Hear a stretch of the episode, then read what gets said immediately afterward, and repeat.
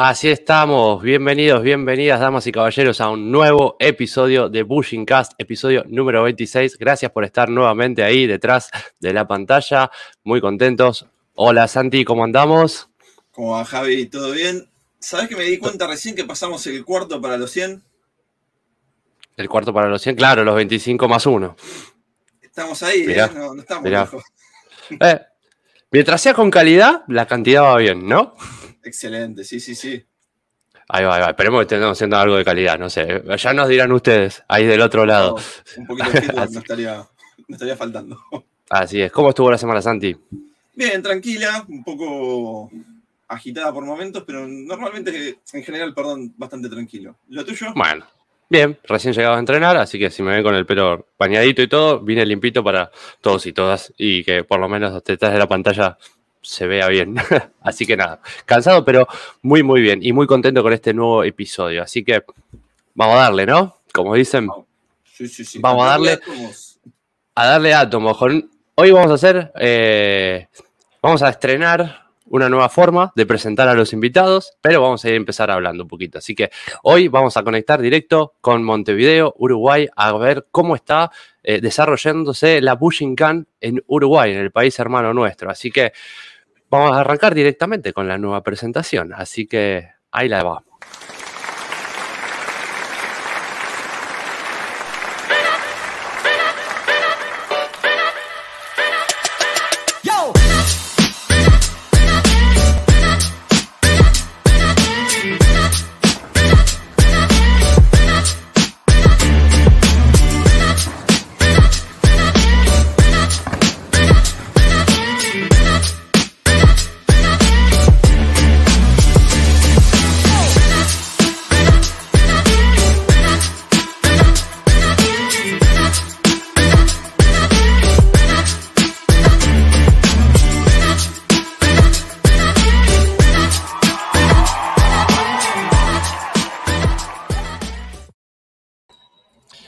Estamos, bienvenido Jorge desde Montevideo, Uruguay.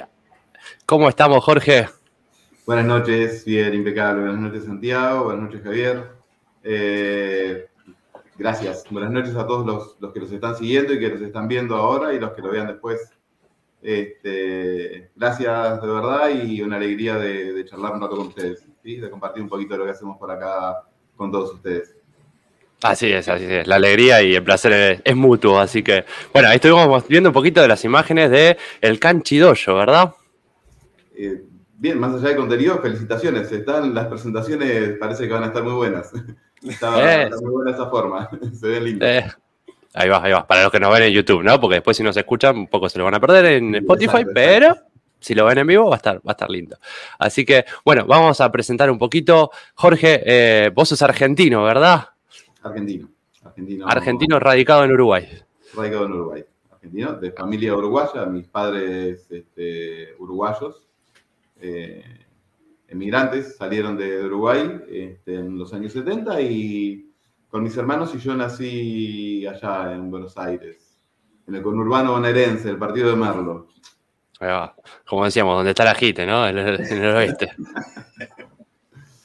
lindo, lindo, hermoso. Eh, hermoso lugar. Uno, lo, atesora siempre y cada vez que estoy en Argentina voy para allá de visita. Familia, amigos, estamos ahí conectados siempre. Ahí va. Y bueno, el dojo también está ahí en zona oeste, ¿verdad? Sí, claro, claro. Ahí va. No puede faltar. No puede faltar. Ese, es el punto al que llegamos y de ahí después hacemos el resto. Claro, tal cual, tal cual. Bueno, Jorge, eh, a ver, para preguntarte, ¿cómo, ¿cómo está Uruguay en general por fuera de la Ushinkan? ¿Cómo viene un poco la, sociedad uruguaya, la, ciudad de Montevideo, eh, que por lo menos yo conozco muy poquito. Bien, eh, Uruguay es, en sí, el país, es una comunidad relativamente chica. Somos 3.800.000 habitantes, promedio más o menos, si la memoria no me falla, el último censo. distribuidos en 19 departamentos, como en la mayoría de los países de Sudamérica, se concentra la mitad de la población en su capital, en Montevideo, eh, con sus particularidades. Montevideo es, una ciudad muy, muy linda, hermosa, tiene su, eh, tiene su campiña también. Increíblemente dentro de nuestra ciudad capital hay hasta una estancia, ¿no? Entonces, eh, tiene su zona rural este, y, y, tiene distancias cortas este, de un punto a otro en comparación a lo que estamos acostumbrados en Buenos Aires tal vez, ¿no? Pero, pero bien, bien, viene bien saliendo de, lo que dejó, de lo que está dejando la, pandemia, la emergencia sanitaria que, nos golpeó a todos. Este, y bueno, se ha, se ha, venido trabajando y manejando de una manera muy particular. Eh, estamos pudiendo, de alguna forma, intentando hacer las cosas para salir lo más rápido posible, aunque todavía hay mucha gente golpeada, ¿no? principalmente a nivel económico y a nivel social, pero se va saliendo, sí. se va saliendo, se va trabajando al menos para, para lograrlo, ¿no? Claro. Y, una de las preguntas con las que, bueno, siempre inauguramos un poco todas estas, todas estas entrevistas es eh, cómo estuvo el dojo eh, durante la época de pandemia, que eh, también entendemos que un poco surge eh, o nace el dojo ahí a penitas del, de, del, evento mundial. Sí, muy particular. Cuando nosotros iniciamos el dojo en septiembre de 2019. Eh, uh -huh. A mi maestro se le ocurrió que podía dar clases, este, que podíamos este, enfrentar ese nuevo desafío. Y dijimos, bien, fantástico. Es un dojo. Un dojo es un dojo. Es eso. Mm. Eh, bien, y empezamos a, a, a, tratar de armarlo, a tratar de, de, de ver, de, de, construir ese nuevo desafío con mucha alegría. Dijimos, bien, ok, viene un lindo verano por delante, nos preparamos para el año que viene y arrancamos con, con, mucha fuerza, conseguimos un lugar ahí en septiembre en el que estamos todavía, este, en el colegio, es un colegio mariano, colegio mariano se llama, este, de los oblatos salesianos, y mm. Francisco de Sales, perdón, los oblatos de San Francisco de Sales, a ver que no se hayan peleado entre ellos, este, una, una linda comunidad, el, el, el, director, este, el padre director estuvo muy contento cuando le, le presenté el proyecto, de poder este, poner el dojo, tener el dojo en el colegio. Le gustó la finalidad, los objetivos, la forma. Conversamos mucho en objetivos de Ushinkan, en cómo queríamos transmitirlo y se enganchó mucho con el proyecto. Este, y empezamos, y empezamos tímidamente, pero empezamos y estuvimos cinco meses, seis, siete, y vino la pandemia. este, teníamos un video en, Facebook con los alumnos que estaban ya ahí en ese momento, eran cinco, este, armando un salón, lijando, arreglando, acomodando para tener un dojo permanente, armarlo ahí adentro. Este, y nos despedimos un viernes, bueno, venimos mañana a entrenar y ese viernes de noche fue la primera conferencia de prensa anunciando que se cerraba todo, ¿no? Y, bueno, y ahí, ahí, empezó el desafío con, con todo nuevo, eh, habiendo asumido una responsabilidad que era eso, ¿no? Tratar de, de, llevar adelante el proyecto y la idea. Y, a ver, al principio dijimos, bueno, ok, son 10 días. En 10 sí. días nos volvemos a juntar, no pasa nada. Los, los este, famosos más 15, ¿no? Este, pero bueno, cuando vimos que esos 10 días se iban a extender, dijimos, bueno, esto es un, es un desafío sobre el desafío. Es un desafío que traía una caja de sorpresa en lo, que, en lo personal, este, traía algo más. Y bueno, eh, conversamos con los alumnos, armamos el grupo de WhatsApp, vamos a tratar de comunicarnos por acá y ver qué hacemos. Y bueno, cuando estábamos en eso, charlando, viendo cómo nos podíamos organizar, a ver cómo evolucionaba todo, eh, decidimos, bueno, por lo menos, aunque sea, vamos a empezar haciendo Jonan Tyson. Nos juntamos, charlamos, pero no nos podemos descuidar físicamente, así en cuanto volvamos no estamos tan oxidados. Y bueno, en realidad eso sí iba a empezar a extender.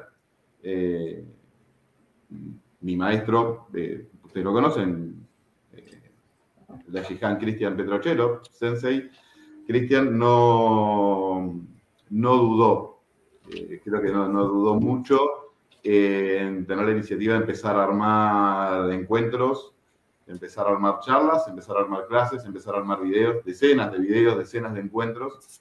Y la comunicación casi que constante, ¿sí? De él con sus alumnos, con nosotros y nosotros con él, de todos lados, ¿no? Que yo creo que eso también jugó un rol fundamental. Eh, más cuando uno está dando los primeros pasos, ¿no? Que está tratando de organizarse y que ya habían alumnos. este, y siempre preocupate cómo están tus alumnos. Fíjate que estén bien. ¿Sabes cómo están ellos? Entonces eso, bien. Sí, lo estaba haciendo, pero uno le empieza a prestar más atención. Eh, pa, esto va en serio. Esto va más allá de lo que nosotros estamos viendo. Mm, Y, y ese también, ese feedback se de vuelta, ¿no? Decir, bueno, ¿cómo están allá? ¿Qué está pasando? ¿Cómo están los buyus de otras ciudades, de otros países? Más allá de lo que uno se puede informar, ¿sí? Las noticias, el, el persona a persona eh, enmarca otra realidad, ¿no? Nos, nos muestra otra, otra visión de, de lo que pasa. Uno ya le pone nombre, le pone caras de la gente que conoce. Y bueno, sabemos que detrás de cada cara hay un montón de gente más y están sus familias. Y bueno, eso también nos ayuda muchísimo a llevarlo. En Uruguay el, el manejo que tuvimos en pandemia a nivel social, ¿no? La gente se ordenó muchísimo al principio. Este, de acuerdo o no, pero se alineó muchísimo a tratar de, de- de sacarlo adelante con las herramientas que habían. Y eso nos permitió algunos ajustes, algunas aperturas. Y lo primero que hicimos fue volver a entrenar al aire libre, con distanciamiento, con tapabocas, con muchos cuidados. Al principio, si se quiere, también con, con algunos temores, ¿no? Eh, la idea justamente, hacemos algo para ser felices y lo que menos queríamos era dañar a alguien, ¿no? Y, y bueno, pero empezamos en el parque, me acuerdo, este, hablaba con, con Cristian un día y le decía, bueno, de un día de estar preparando un dojo hermoso que teníamos planificado, pasamos a entrenar en el parque y me dijo, uh, sos un privilegiado, me dice, tenés un dojo natural hermoso, gigantesco, al lado de un arroyo, rodeado de árboles, me dijo, este, disfrútenlo. Claro. Y de repente sabíamos que en un momento casi que éramos los únicos que estábamos pudiendo entrenar Claro. de, Claro. de muchos países, ¿no? Y acá también, de, de- de muchos dojos de otras artes marciales, ¿no? Y bueno, empezamos con ese desafío y a ponernos objetivos y a tratar de, de avanzar. Se volvió a cerrar todo, volvimos a, a encerrarnos, a recluirnos, a estar en contacto. Eh, el aislamiento no fue una desvinculación de nosotros, de nosotros al menos. Al contrario, cada vez que, que teníamos que aislarnos, eh, mm, se profundizaban más los contactos. ¿sí? Mm, Y bueno, cuando empezaron las aperturas nuevamente, ya armamos un protocolo ordenado que lo, lo conversamos con el director del colegio para poder volver. El colegio como tal tenía su protocolo también oficial, así que había que hacer un protocolo un poquito más estricto para que no tuviese objeciones de ningún lado, ¿no? Ni a nivel oficial, ni, ni a nivel de colegio, y tratar de también de, de cuidar el lugar en el que estábamos y, y de cuidar a esa gente y de cuidarnos nosotros, ¿no? mm, Y bueno, eh, el protocolo funcionó bien, eh, fue teniendo sus avances y sus cambios, sus revisiones. Hace muy poquito recién levantamos la última restricción que teníamos, que en realidad estábamos todavía entrenando con, con tapabocas hasta hace un mes, Ajá. eh, principalmente por, por el exceso de, de contacto que estábamos teniendo. Bueno, ya al nivel que habíamos logrado avanzar, a nivel país también, bueno, liberamos también el tema del entrenamiento con tapabocas y, y bueno, eh, eso se pudo, se pudo sortear. Siempre sabiendo que no estábamos solos, ¿no? También era un desafío enfrentar los... Pasaron tres años prácticamente, ahora que celebramos los tres años de, de- del dojo, mm, el 14 de septiembre, y bueno, en ese interín había que empezar a tomar exámenes, porque había gente que ya tenía su proceso y su camino hecho. Eh, habían alumnos que empezaron a ingresar nuevos, aún en pandemia.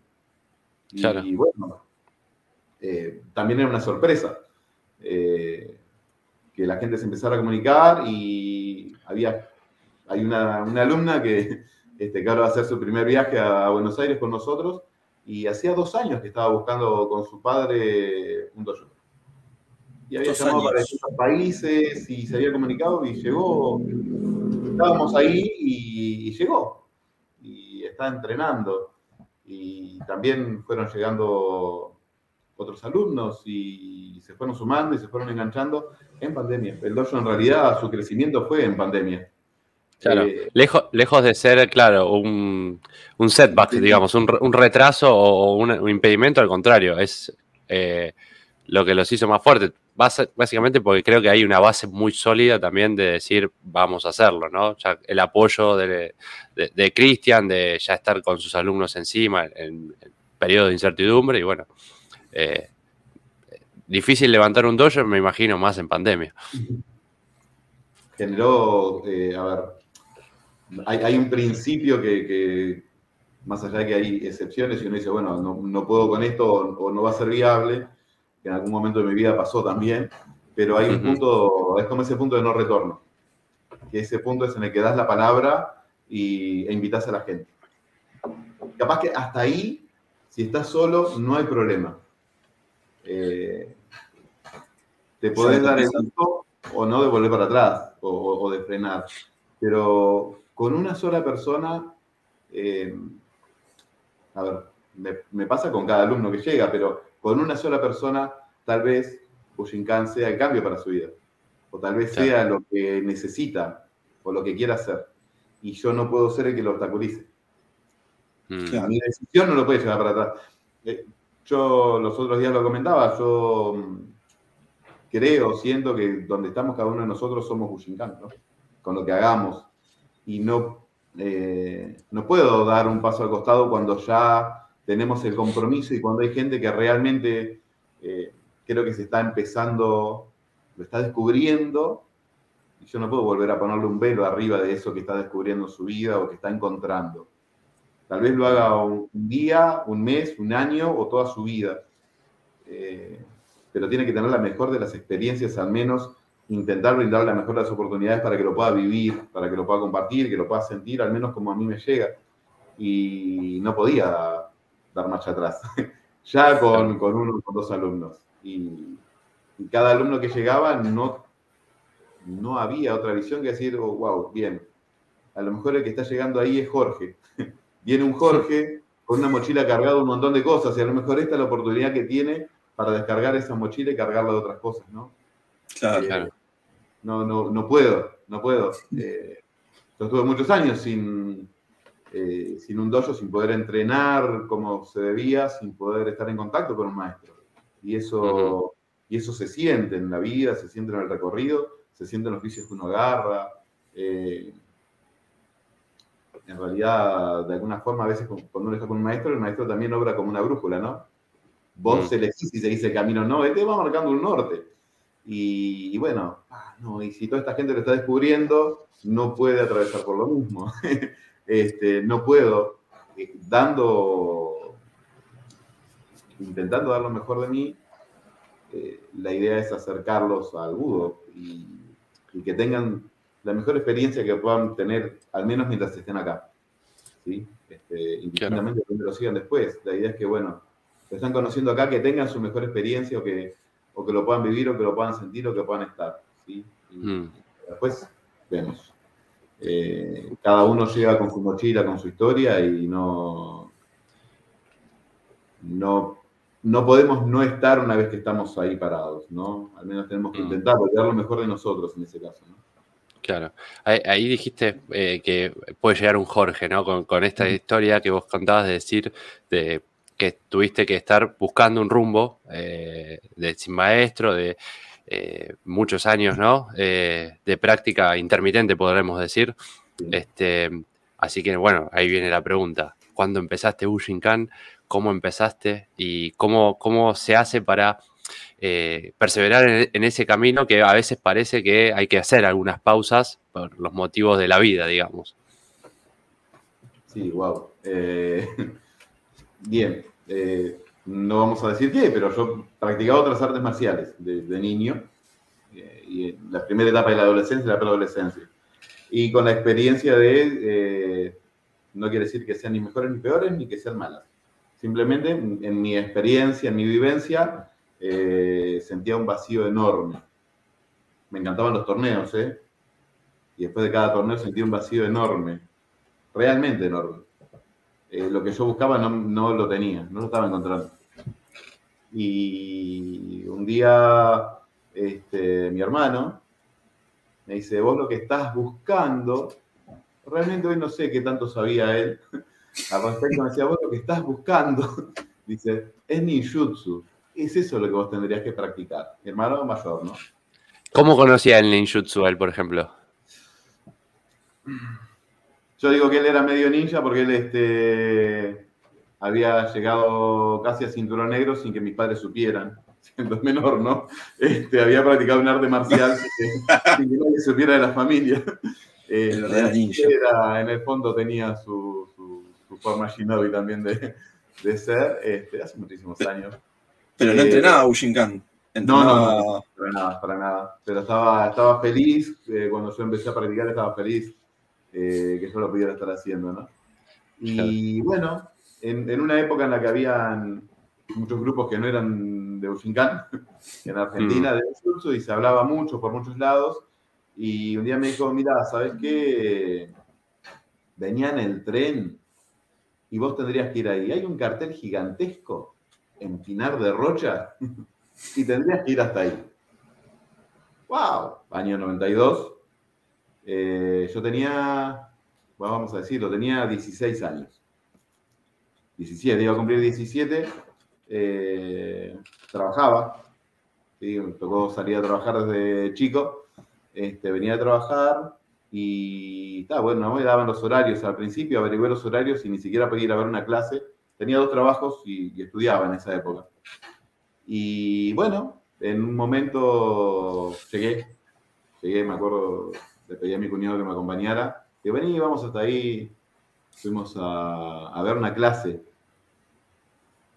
Creo que no me acuerdo si fue un sábado y ap- apareció con toda su estructura este, Sensei Carlos, Carlos Echegaray, con todo su porte, este, a contarnos lo que era Bushinkan en ese momento, ¿no? Y indistintamente de, de- de un par de anécdotas muy graciosas que sucedieron ese día. eh, ¿Se pueden saber o.? Sí, sí, creo que sí, no, no hay, no hay problema. En un momento, eh, yo era tal la felicidad, yo tenía 16 años, ¿no? Era tal la felicidad que tenía de estar hablando con él sin conocerlo, lo que él me estaba contando me estaba hipnotizando, eh, que no podía dejar de esbozar una sonrisa. Y creo que en algún momento a lo mejor Carlos se creyó que yo no le estaba creyendo todo lo que me contaba. Este, y me- simplemente me, me me contó y me mostró un par de puntos que habían este, que generaban cierto dolor sin necesidad de generar mucho despliegue. Y me acuerdo que mi cuñado se tentó de risa. Este, en un momento sentí una puntada muy grande en un dedo del pie y a la vez empecé a sentir en un dedo de la mano. Y era Carlos que me estaba mostrando esos dos puntos mientras estaba charlando, muy entretenida la charla. Este, y me estaba contando otras historias y creo que me, me empezó a caer una gotita de transpiración que no sabía si era de nervios o de alegría que él estaba haciendo eso y que me estaba contando eso, ¿no? Claro. Eh, creo que no se debe acordar de mí, así que fantástico. Bueno, le mandamos un saludo igual. Me acuerdo que mi cuñado todavía es el día de hoy que se ríe de, de esa anécdota. Y empezamos a entrenar con, con mi cuñado y empezamos a, a ir en esa época. Eh, le voy a estar el resto de mi existencia agradecido a Carlos porque eh, fue la, la puerta de entrada por la que yo pude conocer y ver a Bushinkan. Y, y me enamoré. Y me enamoré. Por más que lo intenté en otras épocas, no pude, eh, no pude ir a otra toldería. no pude ir a otra. Sí. No, no pude. Lo intenté. eh, doy mi palabra que lo intenté y, este, y no. Llenó eso que yo no encontraba, eh, lo encontré en música. Eso que Mm. realmente me llenaba. Y a la distancia, eh, lo he conversado mucho con, con mi señora y, a veces se lo digo a mis alumnos, ¿no? Eh, cuando uno mira un poquito hacia atrás, eh, no, uno mira hacia atrás simplemente para ver si, chequear si el rumbo que sigue es el, el que venía siendo, aunque uno lo va reseteando todo el tiempo, ¿no? Pero eh, los momentos, si se quiere, de, de mayor aplomo, de mayor serenidad, de mayor felicidad, Mm. eh, están íntimamente ligados a estar practicando música. En las distintas etapas. Con lo difícil que podía ser la situación, era otra cosa.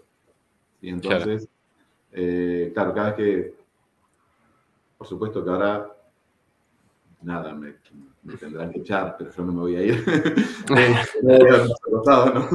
Eh, hay muchos que estamos en esa, ¿no? Si no me echan, no me voy. no, no me voy. No, no, no, no me mueven. Este, pero con felicidad, con, con la alegría de, de, poder hacer un camino complejo. Y de ahí eh, la, la, realidad económica y la realidad familiar también me, me forzaron un poco a que emigrara, ¿sí? Así que no llegué a estar cuando fue Soque a Buenos Aires. Este, ah, o sea, vos empezaste en el año... En 92, si la memoria no me ah, falla. justo, claro. Ah, sí, sí.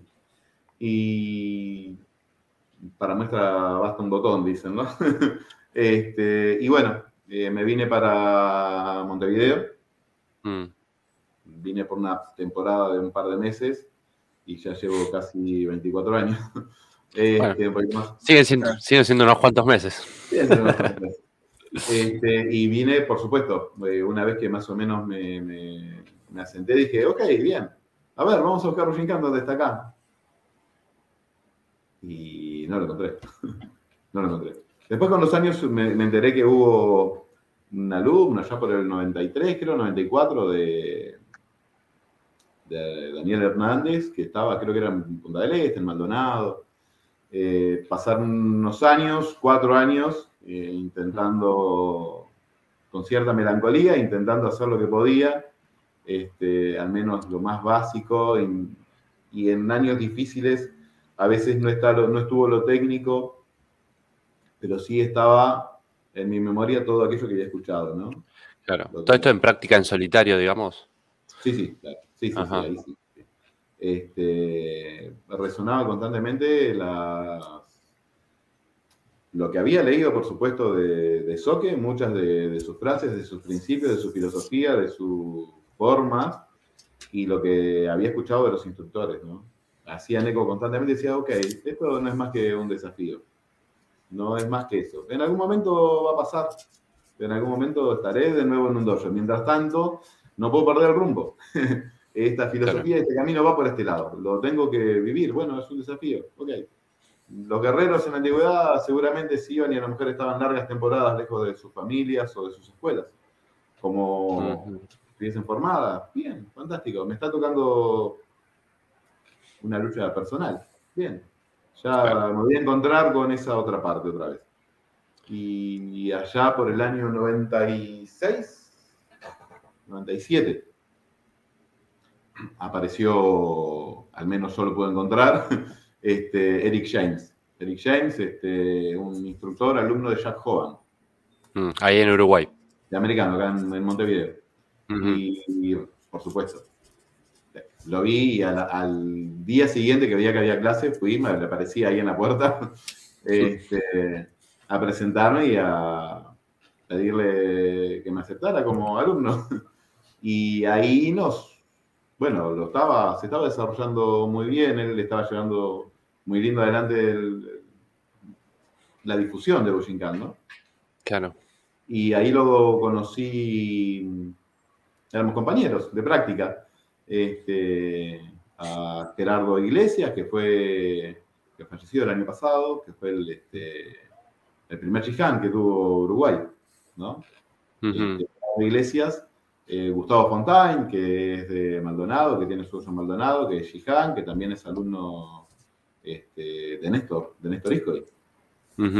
Y en esa época entrenamos todos juntos, ¿no? Este, con, con Eric en Montevideo. Eh, después eh, yo me casé, este, así que no me volví para Buenos Aires.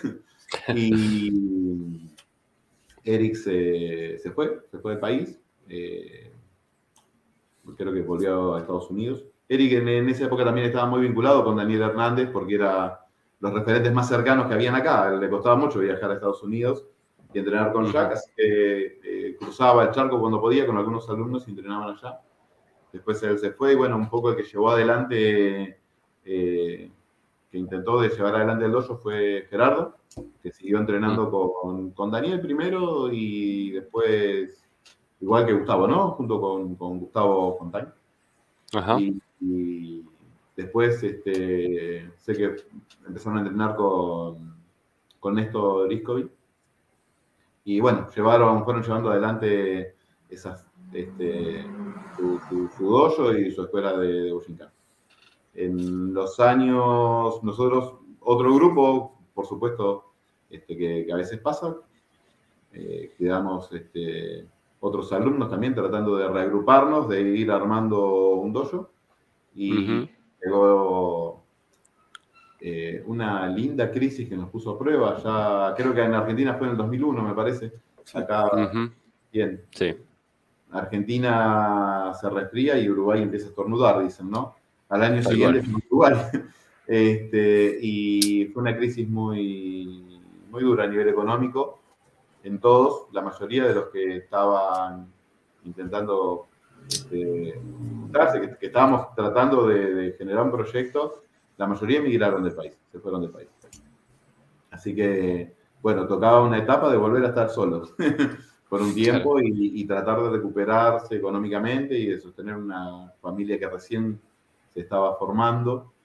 Y a modo de anécdota, para que se hagan una idea, el mismo día eh, despidieron a mis señores, me despidieron a mí, de los respectivos trabajos, ¿no? El mismo día. Y bueno, bien, sí, era necesario priorizar esa parte, ¿no? Claro. Eh, Sí, sin duda. ya iba a volver otra etapa, ya iba a llegar otra etapa. Y bueno, siguió su curso, la vida, el budo, el entrenamiento en solitario a veces, este, en algunas ocasiones entrenando con Gerardo. Eh, habíamos hablado, teníamos este, mucho contacto, nosotros entrenamos mucho juntos. En una época con Gerardo llegábamos a entrenar 10, 11 clases por semana Wow. con Eric, ¿no? Eric a veces nos abría el dojo y íbamos solos a entrenar y era de mañana antes de entrar a trabajar y de tarde después del trabajo, y los sábados. Este, Claro. Y tuvimos este, una, una etapa bastante interesante, pero bien linda, ¿no? Este, Mm. era la- las ganas de, de- de poder estar entrenando.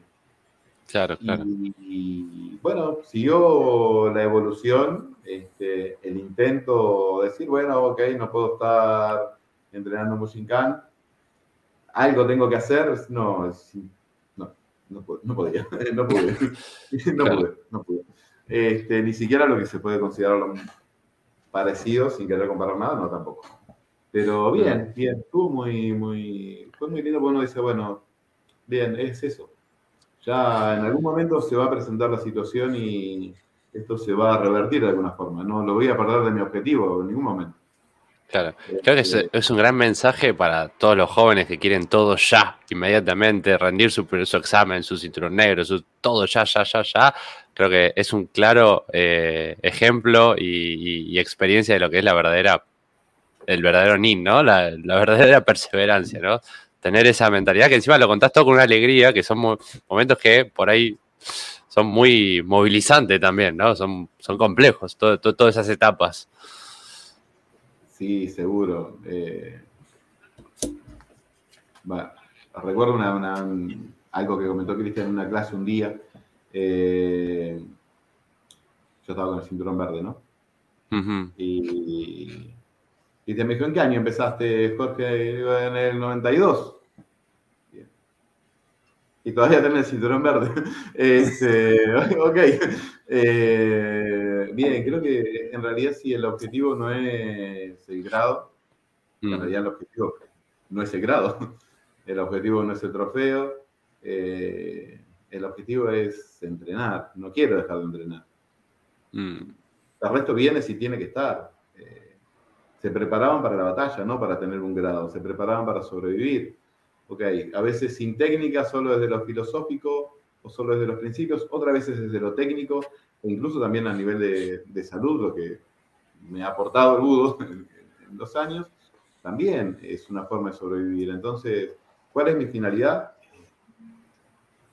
Si estoy es porque estoy feliz y lo quiero disfrutar. Tuve tanto tiempo sin poder entrenar, tanto tiempo sin poder estar cerca de un maestro, que lo único que quiero es disfrutarlo. Y sé que no viajo todo lo que me gustaría poder viajar, ¿no? Venimos de Mm. pandemia, ¿no? Este, Sí. Por supuesto. Eh, pero sí, es eso. Y bueno, y, y así fue el, el proceso. Y a raíz de que tuve que. Tengo un hijo de nueve años, Ismael. Mm. Este, y bueno, con, con Mercedes, con mi señora, en un momento mi hijo es hipoacúsico, este, profundo, bilateral, así que tomamos la decisión de operarlo en Argentina.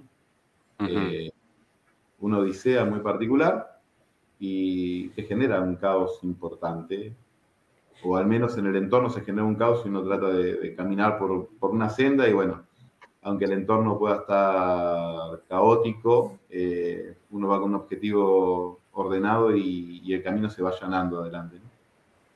Y en, en- en ese caos eh, surge en el que tenía que encontrarme con Cristian. Yo a Cristian no lo conocía, ¿eh? Eh, pasaron ciertas situaciones personales este, que me llevaron a buscar y dije, ok, Cristian, bien, tiene... Yo en Uruguay, al- al- cuando no podía entrenar, me dediqué mucho a, Investigar. al estudio, a investigar y estudiar este, terapias naturales, ¿no? Ujú. La registrapuntura y otras técnicas y este, también es una de las, de las prácticas que hago, aparte de trabajar en una imprenta, este, me dedico a, a las terapias naturales y encontré una afinidad muy grande y dije, bien, ok, necesito un instructor.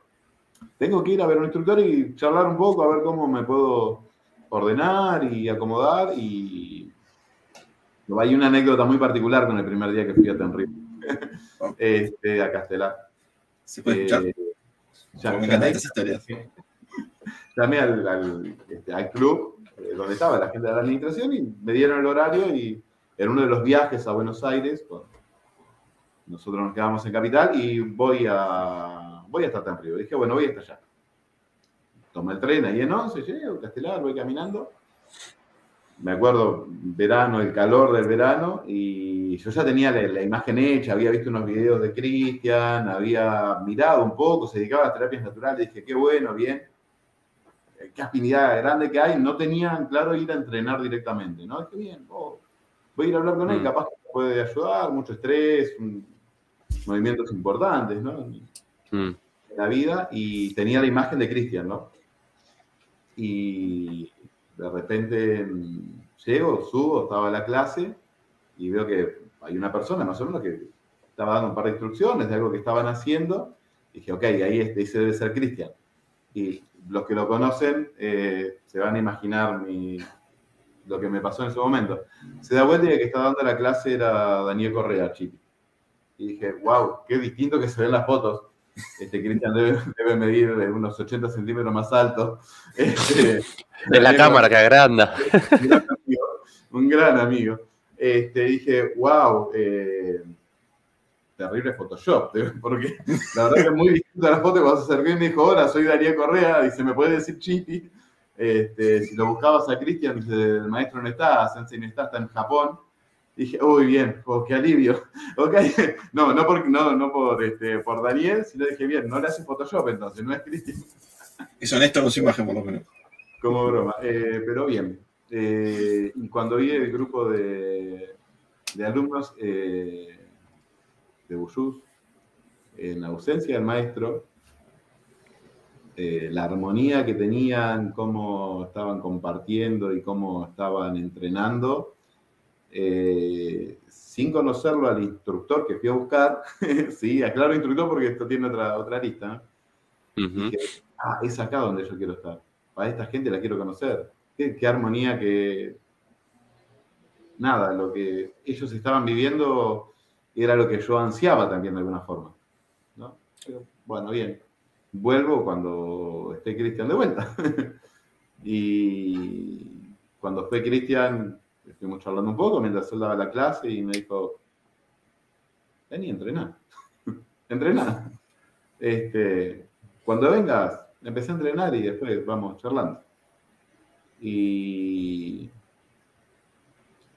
yo siempre digo, le digo a mis alumnos, yo fui a buscar un instructor y me encontré con un maestro. Mm, Y cuando empecé a conocer al maestro, descubrí el ser humano que está atrás del maestro. Y esa es la idea que, y es el principio también que, que mueve a mis alumnos. Y cuando van allá, me dicen, no, estar en Tenryu no lo podés transmitir con palabras, tenés que ir y estar. Eh, estar en las clases, compartir con el resto de los gurús, eh, ir y vivirlo. Entonces es un descubrimiento atrás del otro. Eh, que bueno, es también lo que a uno lo va ayudando a, construir y eso, creo, a ver, eh, es lo, lo que puedo llegar a hacer es un, reflejo nada más, ¿no? Lo que yo puedo llegar a transmitir acá o compartir de lo que me llega. Pero eso es también lo que, lo que va fortaleciendo el dojo y a los alumnos. ¿no? Y ahí está el compromiso y a veces los, los propios temores de decir, pa, wow, tengo que tratar de ser lo más fiel posible a lo que a mí me llega, como a mí me llega, ¿no? claro. Eh, eh, mínimamente transmitirlo con, con la mayor sinceridad y con el mayor cariño y amor posible porque eh, es hermoso lo que yo puedo vivir y lo quiero transmitir de esa manera. Quiero que ellos no van a tener la misma vivencia que tengo yo, como yo no voy a tener la misma vivencia que Cristian. Eh, pero tienen que experimentarlo. El, el, budo es algo que se experimenta, lo queremos contar y no podemos, porque siempre Claro. o nos quedamos cortos o nos salimos de lo que queremos decir. Entonces, eh, es experimentar que yo le digo a ellos, a ver, eh, cuando invitamos a alguien a tomar una clase, es muy difícil explicarles lo que es el budo. Podemos decir un montón de cosas, pero tenés que venir y vivirlo. Si no lo experimentás, no llegás a tener la versión completa de lo que querés o de lo que te está llegando. Claro. Y, y ese reflejo, bueno, ese reflejo es el que a ellos los, también los atrae, los lleva en búsqueda también de, más conocimientos y del encuentro con un Buyuz de, allá y, en contacto con Cristian. ¿no? Más que él también estuvo muy presente durante toda la, pandemia y bueno, fue uno de los, el vínculo que teníamos. ¿sí? Claro. Eso te iba a decir. e- esa conexión, ese linaje que es importante que exista. Eh, el persona a persona. Sí, sí. Eh, a ver, todo lo que pudimos hacer virtual eh, durante la pandemia, los grupos, los videos, las videollamadas, los Zoom que hicimos, los que se cortaban, los que no se cortaban, todo eso era necesario para ese momento. ¿sí? Shinden y Kuden van de las manos. Necesitamos ese estar presentes, ese encontrarnos, ese compartir, ese vernos, ese palparnos. Eh, algunos, algunos quedaron por el camino en pandemia, no pudieron volver, no pudieron salir de lo virtual y volver a lo presencial. ¿no? Aunque hay dos alumnos que están desde el principio, están firmes, ¿no? Eh, y, bueno, pero eso es sumamente importante. Pero ese persona a persona eh, es en el dojo, pero tiene que ser también con, con tu maestro. ¿no? Si no, se corta e- ese linaje. Ya me pasó en la historia, en mi historia personal, y lo sentí muchísimo. Y, y a veces, eh, a ver, ese persona a persona es ir y estar, ¿no? Dices, ah, ok, sí, yo me vinculo con el maestro, voy una vez por semana a clases. No, tampoco. Eh, ojalá yo pudiese estar más cerca e ir tres veces por semana a entrenar, ¿no? Eh, claro, entonces a veces cuando algunos me dicen, no, mirá, Puyús de otros lados, este, o esta semana no entrené, o voy la semana que viene, yo sé que está ahí, pero de ahí no se va a ir. Y a mí me pasó, un, terminaba el Taikai 2020, enero 2020, este, el, el Tenryukai por, por el cumpleaños de Cristian, y estuvo hermoso, fue muy vivido, y terminó la clase y dije, Sensei, nos vemos ahora en un par de meses. Y Cristian venía insistiendo mucho con el Ichigoi, Chie, disfruten el momento, cuando puedan estar, aprovechenlo, nunca sabemos, nunca se sabe. Dije, nos vemos en un par de meses. Pum, pandemia. Y, y sí, a veces y no sé si aprendimos en el tiempo que tuvimos que estar lejos. Al menos los que estuvimos lejos, ¿no? Entonces, realmente, ojalá que, muchos hayamos podido aprender, ¿no? Eh, que ese momento, a lo mejor es el último. ¿Sí? Eh, ese disfrutar el momento porque es lo único realmente que tenés. ¿no? Y, hoy podés ir a entrenar. yo a mis alumnos les digo, nosotros tenemos dos obstáculos siempre para sortear, constantemente. Obstáculos externos y obstáculos internos que no nos dejan ir a entrenar. Mm. En muchas situaciones de la vida, ¿no? De los externos, a veces no podemos resolverlos. Porque o es el trabajo, o es una enfermedad, o es un paro de transporte con el cual no pude llegar al, al lugar de entrenamiento, o es una pandemia. Los internos, estoy cansado, me quedo a ver una peli, la excusa, me reúno con mis amigos porque no los veo nunca y a los amigos hay que cuidarlos porque también en el, en cuidamos a los amigos. Esas excusas internas a veces nos dejamos llevar y, dejamos que, empiecen a tomar partido y después vienen los obstáculos externos también. Claro. Suman los dos. Siempre que puedo o que podemos, eh, esos obstáculos internos sortearlos de alguna forma. ¿sí? Porque los otros siempre van a estar. Nunca sabemos cuándo van a aparecer. Entonces, bueno, tratar de sortearlos para, para poder seguir disfrutando. Por lo general, el ser humano a veces tiene la tendencia de, de, destruir aquellas cosas que le hacen bien. ¿no? De, auto boicotearse. Ese, mm. ese auto boicotearse, ¿no? Ese salir, sí, bueno, después este, es difícil. Después es difícil. Entonces, va, mm. disfrutarlo. Estamos, vamos, lo disfrutamos. Estoy cansado, sí. Eh, fíjense al nivel que llega, lamentablemente, mi hermano falleció en pandemia, ¿no? Eh, allá en Argentina. Y al otro día yo tenía una clase por Zoom. ¿Sí? Mm. Y ni siquiera estamos presenciales. Pero es tanto lo que te deja el budo que había que estar. Había que hacer la clase igual. Eh, la clase se hizo igual.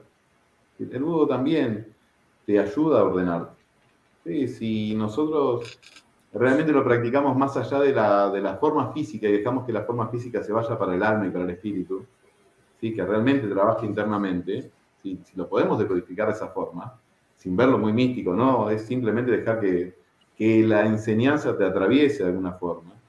Eh, te ayuda a ordenar, te ayuda, este, te ayuda a seguir caminando.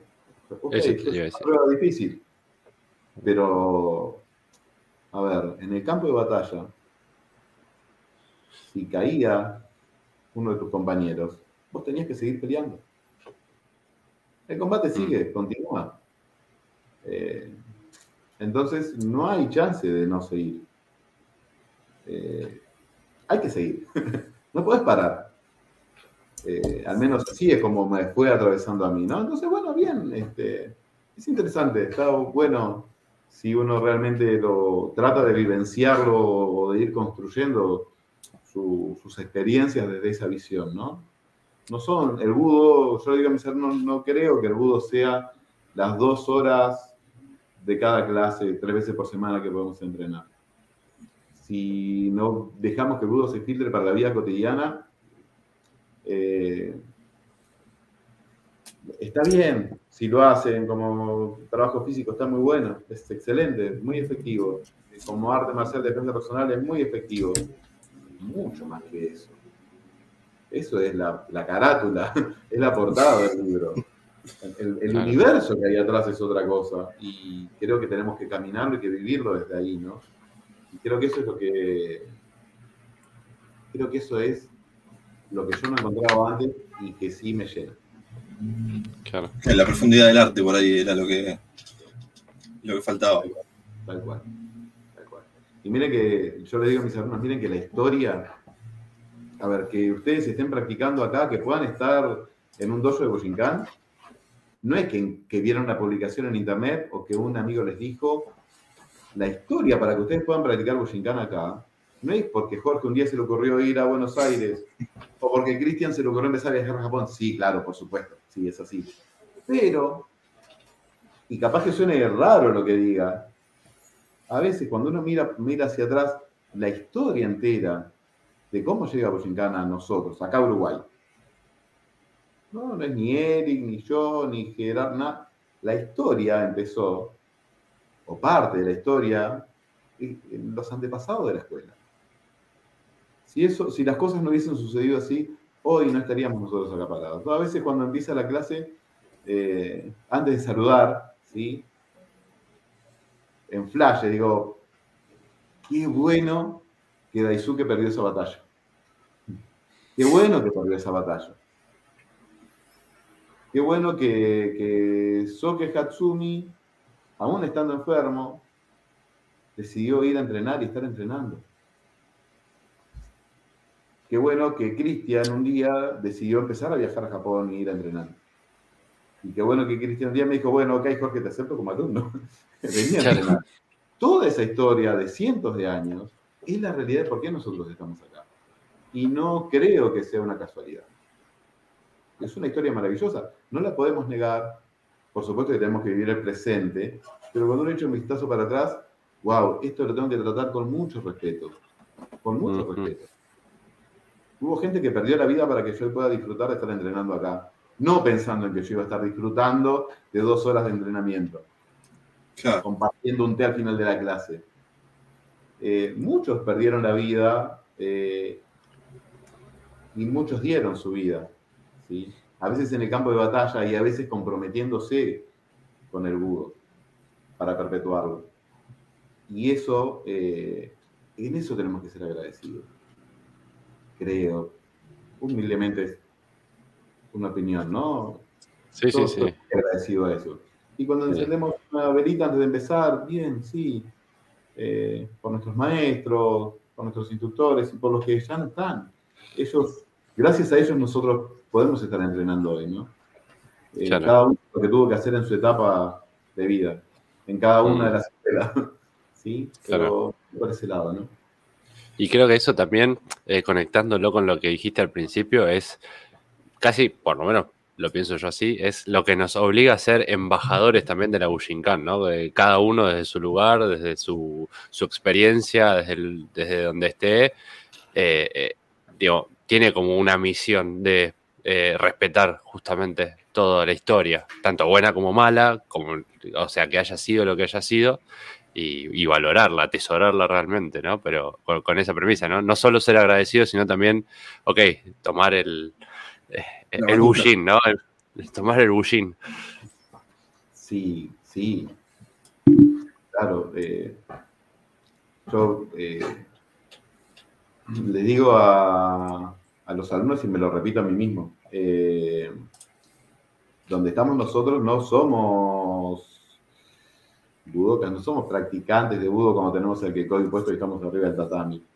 Ese ser embajadores que es donde estamos, donde nos toca, es, este, es perpetuarlo, es hacerlo con respeto, es ser agradecido, pero es bueno decir, bueno, ok, esto hay que compartirlo. Si a mí me hace tanto bien, quiero que lo pueda disfrutar la mayor cantidad de gente posible. No puedo negarle a los demás algo que a mí me hace tanto bien y con la historia que tiene y con lo que podemos compartir. Eh, pero además también en nuestro comportamiento de la vida cotidiana. Y ahí es donde el budo también nos tiene que atravesar, no solamente en lo espiritual, en lo emocional, en lo físico, sino en nuestra conducta de la vida cotidiana. Yo practico budo, eh, pertenezco a Bushinkan cuando estoy dando clase, pero cuando estoy en mi trabajo también. Y cuando estoy manejando en tránsito también. Y, y en mi carácter y en mi familia, en todos lados, yo soy un practicante de Bushinkan, aunque la gente no lo sepa. Entonces, en ese ser embajador, no importa el grado que cada uno tenga, no importa el color de cinturón que tenga, uno, de alguna manera, eh, está mostrando algo. Y ese algo eh, lo tengo que tratar con respecto y tengo que orar en consecuencia de ese camino que estoy intentando seguir, con todos los errores que tengo. Son muchos, ¿sí? Los técnicos, tengo la bendición de que mi maestro los va a corregir. y va a corregir a mis alumnos, que va a corregir a mí, ¿no? Si no, no me hubiese animado tanto. Eh, pero bueno, el resto, y esos errores que son humanos también, dejan ver esa evolución de cada uno de nosotros. Todos tenemos un montón de errores, pero bueno, ser conscientes de eso y trabajarlo. Yo me tengo que dejar interpelar, interpelar también por, por lo que estoy haciendo. Esa interpelación que hago sobre mí mismo es, bueno, en esto que yo estoy siguiendo, en este camino que digo que sigo, si lo hago en serio, ok, en estas situaciones, ¿cómo yo me tengo que manejar? ¿Cómo lo voy con la vida cotidiana? ¿Cómo voy cambiando y me voy transformando? Si no, queda solamente en el tatami, en las dos horas de tatami. Y no puede quedar ahí, solo, al menos para mí, mm. ¿no? Claro, claro. Eh, vamos a hacer un breve descanso, te vamos a, así aclaramos ahí un poco la voz también. Eh, vamos a comentar ahí un par de, posteos que nos hicieron durante el vivo. Bruno Mauro nos dice hola. Eh, ahí en, el chat, María Fieschi dice hola, muchos saludos desde Montevideo, felicitamos a Jorge por su trabajo constante. Este, bueno, Bruno Mauro de vuelta, Else es mi sensei. Mundo Mandala, muy profundo y simple, adelante. Y eh, Oscar Barosela, abrazo Oski querido, muy buena la transmisión, muchas gracias y saludos a los tres. Este, yo de paso voy a aprovechar y voy a mandar un saludito, un feliz cumpleaños a Igor eh, Parra, a Chigolín de, México. Un brazo, un feliz cumpleaños y un saludo enorme, hermano. Muy feliz este, cumpleaños. Ya, que estábamos hablando también, ¿no? De que el, budo va más allá también de, esas dos horas de práctica, también en la parte social es importante eh, representarlo también. Este, Jorge, eh, ¿cómo fue ese momento eh, en el que Cristian te dice adelante con el dojo? Uh, bien, Sinceramente, lo primero que sentí fue un frío enorme por la columna. este, bien, bueno estamos en el baile, hay distintas etapas que, vamos enfrentando en la vida y bueno, eh, en, otras escuelas nos enseñan a que las dificultades se enfrentan con alegría y coraje, ¿no? Eh, en el escultismo. Y cuando Cristian me lo plantea, digo, wow, bueno, sí, está, ¿te parece?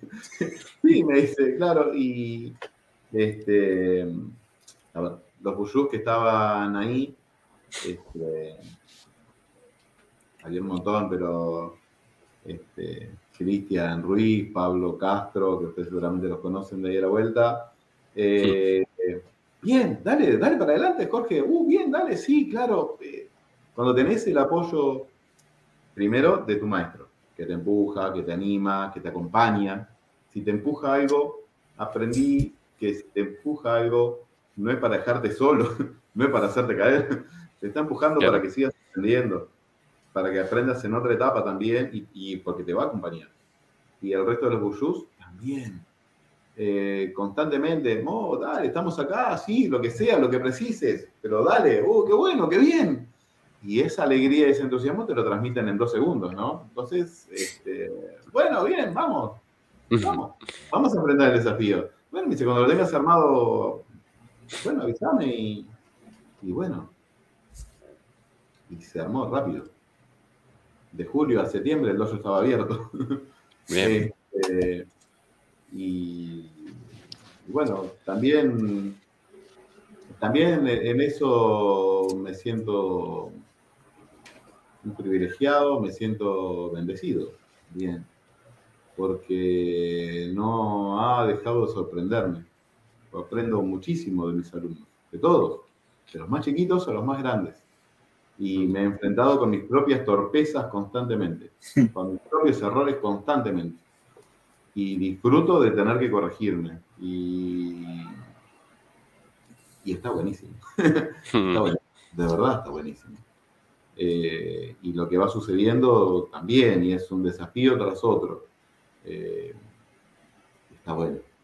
Está bueno y está bueno cuando llega el momento en que empezás a llevar a, tus primeros alumnos a que conozcan a tu maestro. Y ahí también vas con un montón de miedos. Este, pero nada, es excelente, excelente. Fíjate que lo, que fue pasando en pandemia también, que también en mitad de la pandemia, así como bueno, surgió abrir el dojo, eh, que todo se coordinara muy bien, que, el sacerdote, el director del colegio, dijera, uy, qué bueno, un arte marcial, sí, dale para adelante, tenés todo mi apoyo, hacelo, eh, que me abriera la puerta del lugar, que nos diera la llave del lugar, que nos permitiera estar, organizar, armar, en coordinación con ellos, por supuesto, y con los directores del colegio. Eh, también era, bueno, están, a ver, la pandemia va a ser un obstáculo. Si se abrieron todas las puertas, no puede ser un obstáculo, no, no puede frenarnos. Si está todo dado para que podamos construir esto y, y seguir desarrollando Bushinkan en Uruguay, ¿no? Entonces, el- el- el- el- a mitad de pandemia también este, llegó Alejandro, Alejandro Arrieta, que había sido alumno de, este, de Gerardo Iglesias, que estaba sin entrenar y se sumó a entrenar con nosotros y, bueno, y lo conoció a Cristian y empezó a viajar. eh, ahora tiene su dojo también en Montevideo, así que también la familia de Boshinkan va creciendo en Uruguay. Eh, además, este, Chito Doyo es el, el, dojo de Alejandro y bueno, y somos de la familia Boshinkan, alumnos de Cristian, eh, que tratamos de, de- de seguir avanzando y creciendo. Eh, en Uruguay, bueno, en los aniversarios este, hemos, estamos con un contacto muy, muy grande, todos los instructores que estamos acá en Uruguay ahora, eh, Mm, porque estoy- les contaba que está Gustavo Fontaine, este, que es Shihan, que está en Maldonado.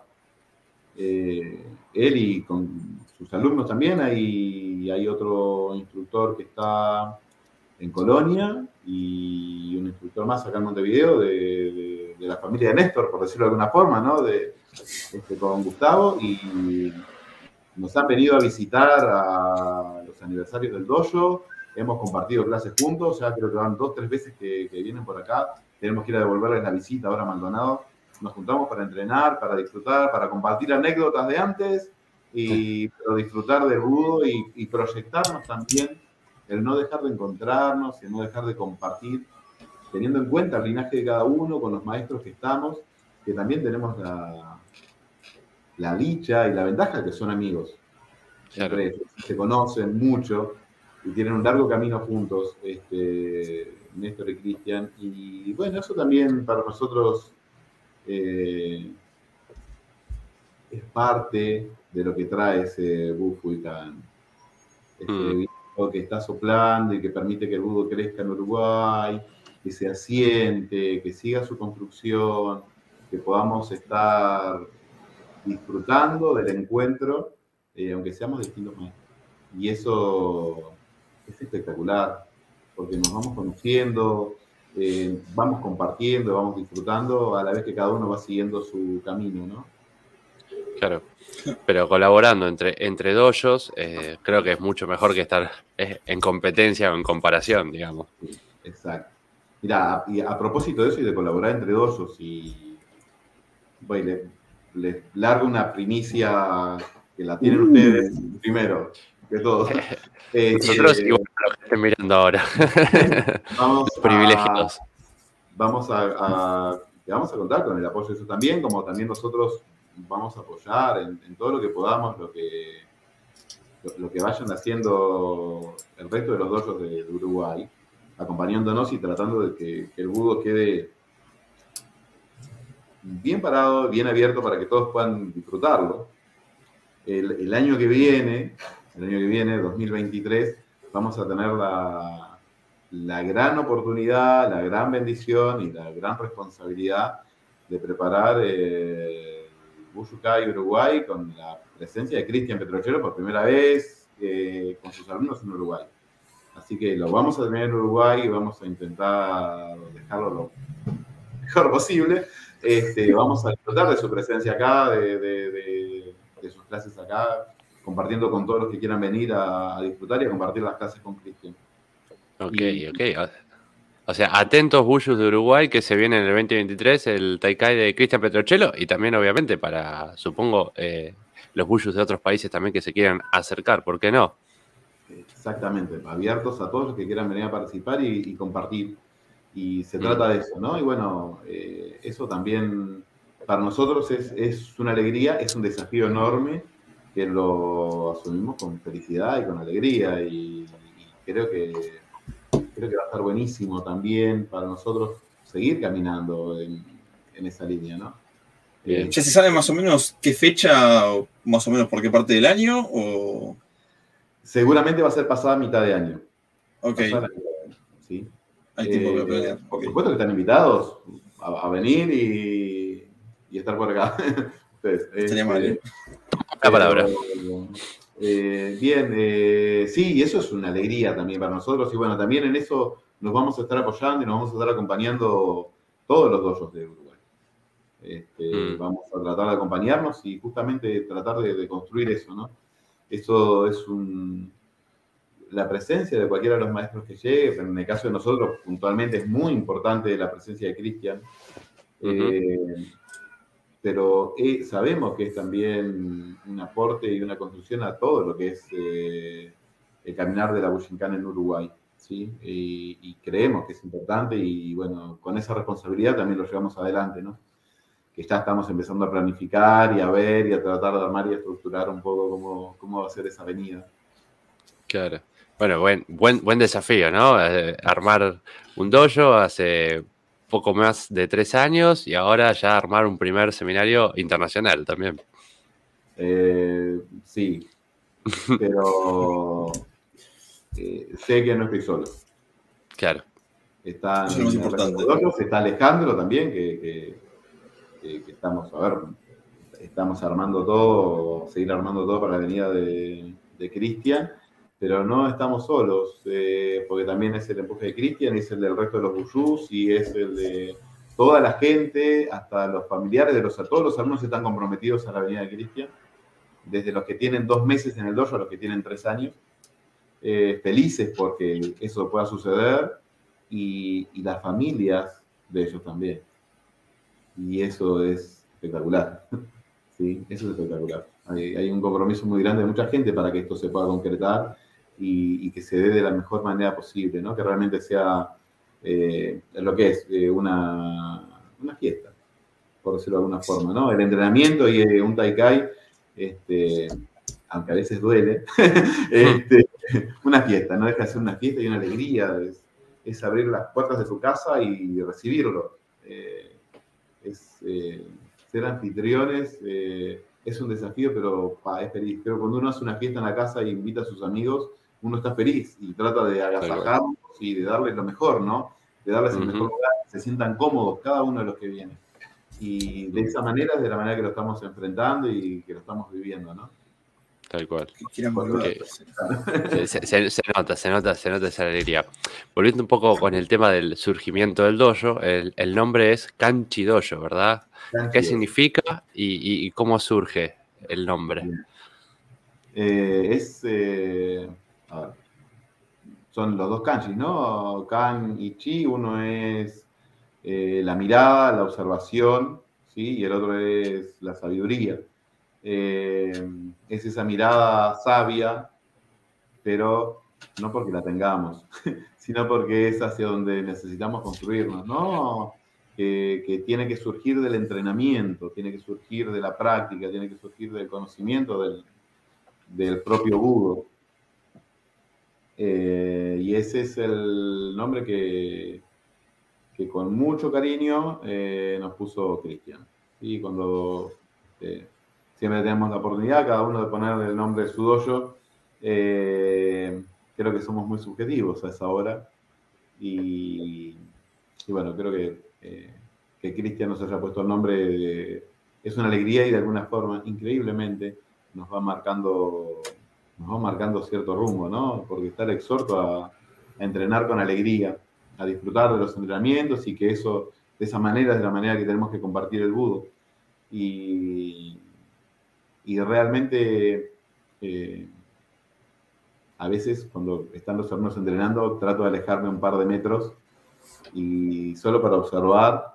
Y cuando los veo que están entrenando con alegría, aunque alguno esté lesionado y le duela, aunque otro esté cansado porque tuvo muchas horas de trabajo, aunque otro llegue sin dormir, y los ves entrenando con alegría, decís, bien, ok, ese camino por el que queremos seguir es eso, lo están disfrutando.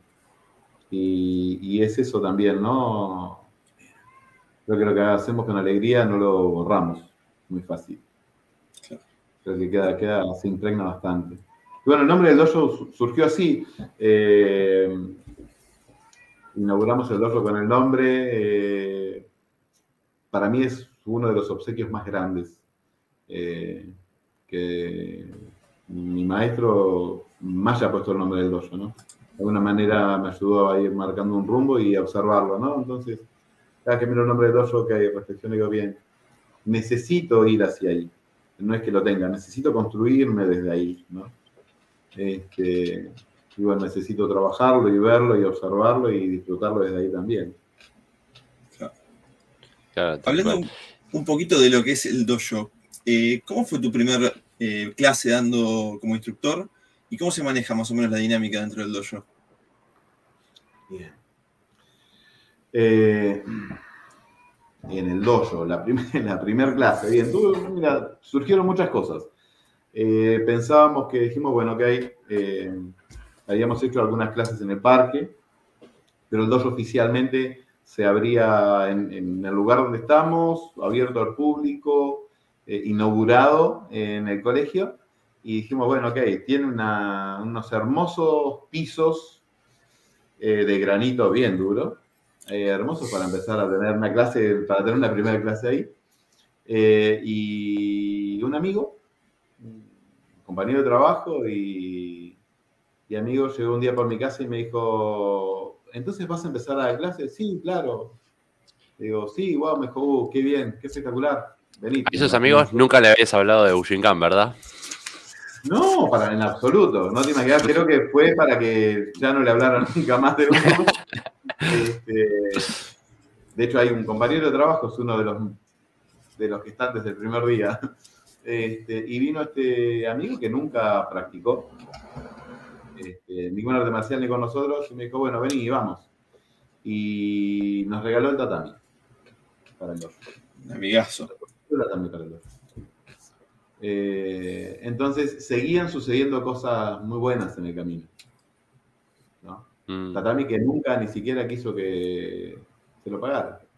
Entonces uno tiene que ser agradecido también y obrar en consecuencia. Bueno, ok, está pasando esto, entonces eh, me están allanando el camino, yo no puedo ser el obstáculo.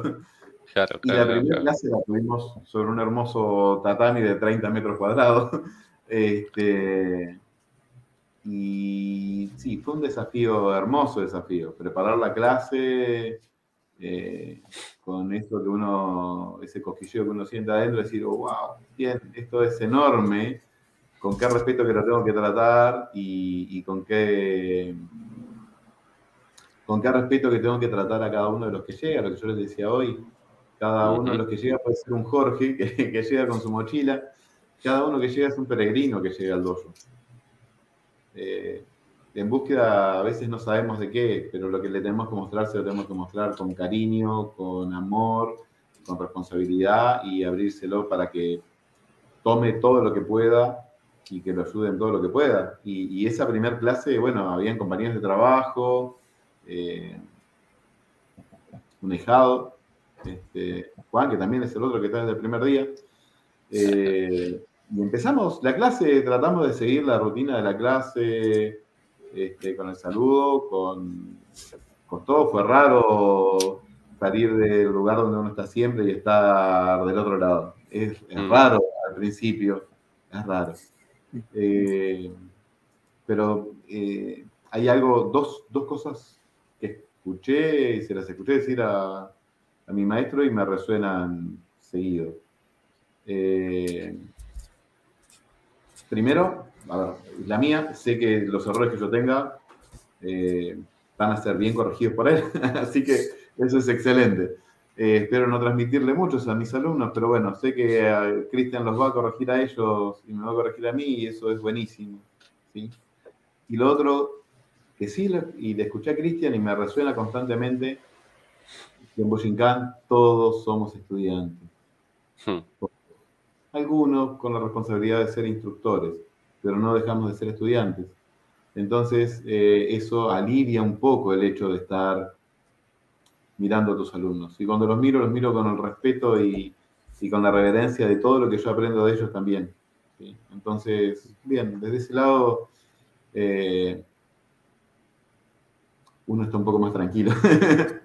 bien, y la primera clase con, la preparación física, con el Shunan Tyson, eh, sabiendo que para muchos era la, primera arte marcial que practicaban, eh, a veces con, viniendo de trabajos muy duros, con vicios de posturas, así que empezamos a hacer un trabajo muy profundo de, de, de Tyson, de preparación, de calentamiento y bueno, y repasar las bases, que para mí eh, es espectacular.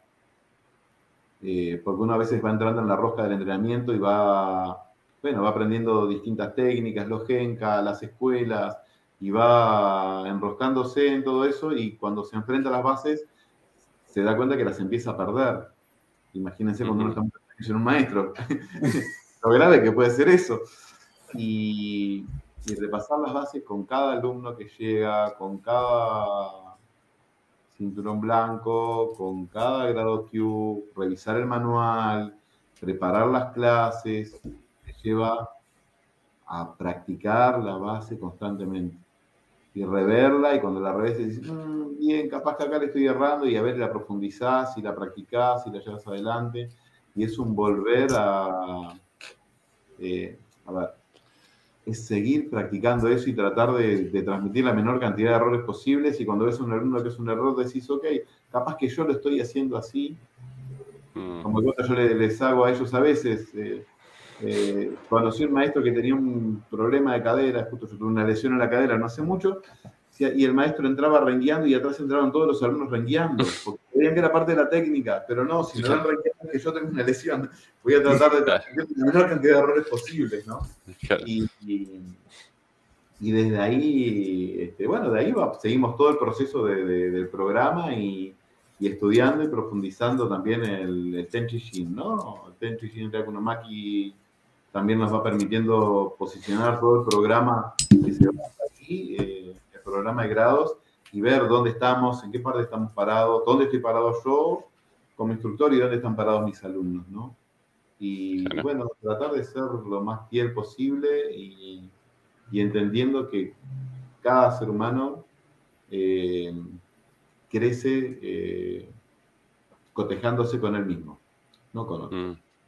Mm entre comillas, la competencia es con uno mismo constantemente y cada progreso que puede tener cada uno eh, es un logro y es un mérito propio, que hay que acompañar, que hay que guiar, que hay que empujar y, siempre desde la felicidad. Entonces eso eh, también trato de, de, ponerlo en práctica, de no perder el horizonte. A veces nos enroscamos, me enrosco mucho en lo técnico y digo, bien, ok, pero espera, esta persona viene de dormir tres horas porque viene de trabajar 12, durmió tres, va a entrenar, va a dormir tres y se va a ir a trabajar 12 de nuevo. Ok, bien, qué suerte que está relajado, qué bendición que tiene él de poder venir a entrenar. Este, y, eso no va a quitar que, la exigencia baje, sino lo vamos a acompañar también diferente para que siga creciendo y que lo pueda disfrutar y, acompañar, ¿no? bueno, claro. todo también el tener que tenerlo en cuenta al principio dije, ok, es un dojo. Es un dojo. Vamos, íbamos clase. Es un dojo. wow. Es un dojo. Tamaña tarea, tamaña tarea. Sí. Hermosa, ¿eh? Hermosa. Sí. Pero sí, sí. Y, y, y, también, eh, bueno, supongo que eh, esa estructura de entrenamiento se mantiene eh, en el hábito, en el día a día, y preguntarte si tiene también relación con las clases de los niños, si tienen una estructura similar, si es más adaptado, y también cómo surge la, idea de dar clases a infantiles. bien. Sí, el, programa en sí, por supuesto, con muy cuidado, es el, en realidad tenemos que llegar a los mismos objetivos en el tiempo, ¿no? Por supuesto que, a ver, los niños con los que yo trabajo son de 7 años en adelante. Claro. Entonces, por supuesto, hay técnicas que por seguridad, por desarrollo, por densidad ósea, por todo, no las haces, ¿no? Hay un filtro para, para las clases de los niños. Seguís el programa, pero por supuesto con otros cuidados. ¿No? Eh, el acompañamiento es distinto. También eh, cada uno, así como los adultos, eh, algunos tenemos ansiedades, otros tenemos otras dificultades que vamos enfrentando, con las que cargamos, los niños también, y están sometidos a un estrés muy grande, vienen de un estrés de pandemia muy grande, eh, vienen con una digitalización de la vida enorme, ¿sí? Y, y también podemos encontrarnos con ansiedad, podemos encontrarnos con niños que no han hecho mucha actividad física durante años eh, o con otras dificultades. Y también cada uno también va descubriendo que crece a su ritmo. Y, Claro. y ellos, desde el momento que entran, por supuesto, hoy por ejemplo los sábados yo tengo las dos clases corridas, ¿no? Primero tengo la clase de los grandes y después empieza la clase de los niños y claro, la clase de los niños realmente eh, me agota un poco más que la clase con los grandes. Porque, primero, tienen una felicidad enorme todo el tiempo. De disfrutar lo que están haciendo todo el tiempo. De disfrutar cada logro y cada cosa distinta que hacen. Y con una energía desbordante que hay que acompañar, a veces contener y hay veces que canalizar. Entonces, bueno, sí, Ujú. Es muy lúdica la clase. Cada día vamos agregando, en la medida que podemos, eh, distintas formas de, de- de poder abordar las técnicas para compartirlas con ellos. Que ellos también a su vez tengan un trabajo físico, que puedan, que su cuerpo también se vaya atando. En- Son muy moldeables físicamente, como en otros aspectos también, pero eso hay que ser muy cuidadoso en lo intelectual, en lo emocional. Todo lo que decimos y todo lo que hacemos los va a marcar los puede marcar y tenemos que ser muy cuidadosos con eso y acompañarlos y guiarlos y, y trabajar las partes técnicas e ir viendo también de la desinformación que pueden tener a través de, de los dibujos animados o de las películas o, o de Naruto o de lo que sea, que muchos se acercan por eso y después descubren el Buda y está buenísimo. Sí. También hay muchos adultos también que así, ¿eh? Sí. Bueno, sí, la, creo que muchos. Sí. Solo voy a decir eso, creo que muchos. Eh, felicidad, muchos han dicho, bien, ok, salí de la ficción y me estoy encontrando con esto que es una realidad. Wow, me Mm. encanta la realidad que estoy descubriendo. ¿Los chiquitos te dicen eso? No, no, los adultos, los adultos. Ah. Eh, Los adultos, los adultos. no, los chiquitos se van, en- se van enamorando de, de lo que están haciendo y lo que van descubriendo, ¿no? Y, y los padres junto con ellos, de cómo los ven avanzar y progresar. Y a veces hay, hay algunas dificultades, todos, cada uno de nosotros. Digo, mi hijo, que es, yo les decía, mi hijo que está implantado y es sordo, también entrena y está practicando en el grupo. Mm. Y junto con sus compañeros de, de, de dojo. Y, y cada uno va evolucionando en sus ritmos y en sus tiempos, y las familias van descubriendo esa evolución y ese crecimiento que tienen. Y, y cuando uno ve que, que un padre se emociona por los avances que tiene su hijo más allá del dojo, Mm, sabe que lo que está haciendo está teniendo una influencia en eso, y cuando una madre te comparte y te lo comenta, eh, eso no tiene precio. Esa es la mejor paga que podemos tener. Entonces, wow, bien. Y cuando también con los adultos, cuando un adulto viene y te dice a poco tiempo de estar, eh, Sensei, eh, me siento tan feliz viniendo acá, que bueno, uno se va quedando sin palabras, ¿no? Y cuando esa es la devolución que te hacen, eh, ok, eh, si fuese algo lineal, te das vuelta y le decís a tu maestro, gracias. Y cuando lo veas a Soque, decirle gracias. ¿Sí? Eh, porque eso Eso es tiene... importantísimo. Eso es importantísimo también, que la gente lo, lo- lo manifieste. A veces, por ahí no lo sale verbalmente, pero es importante, ¿no? Que si uno realmente lo siente, expresarlo. Sí, no tener el pudor de qué dirán, qué. oh, y poder expresarlo tranquilamente. Es, es lindo. Sí. eh, tuve la bendición de, de- de- de- de escucharlo en gestos y en palabras, ¿no? Y, eso hace que, bueno, que también que el dojo eh, construya una sanidad interna, ¿no? Que creo que es la sanidad de la forma sana este, que puede tener Bushinkan, ¿no? Y eso es espectacular. Eso a uno le, le aviva el espíritu, lo serena y dice, wow, yo estoy disfrutando de esto, ¿no? Ojo, y, cuando se abrió el dojo, yo sabía que eran horas menos para mi hijo, horas menos para mi esposa, horas menos para mi casa. Eh, algunos días correr un poco más que otros. Eh, pero bueno, eh, también me acompañan de una manera muy grande, ¿no? Mi hijo enamorado del judo también y, Mercedes, mi señora, acompañándome y empujándome a que, que lo pueda hacer y que lo pueda hacer bien, ¿no?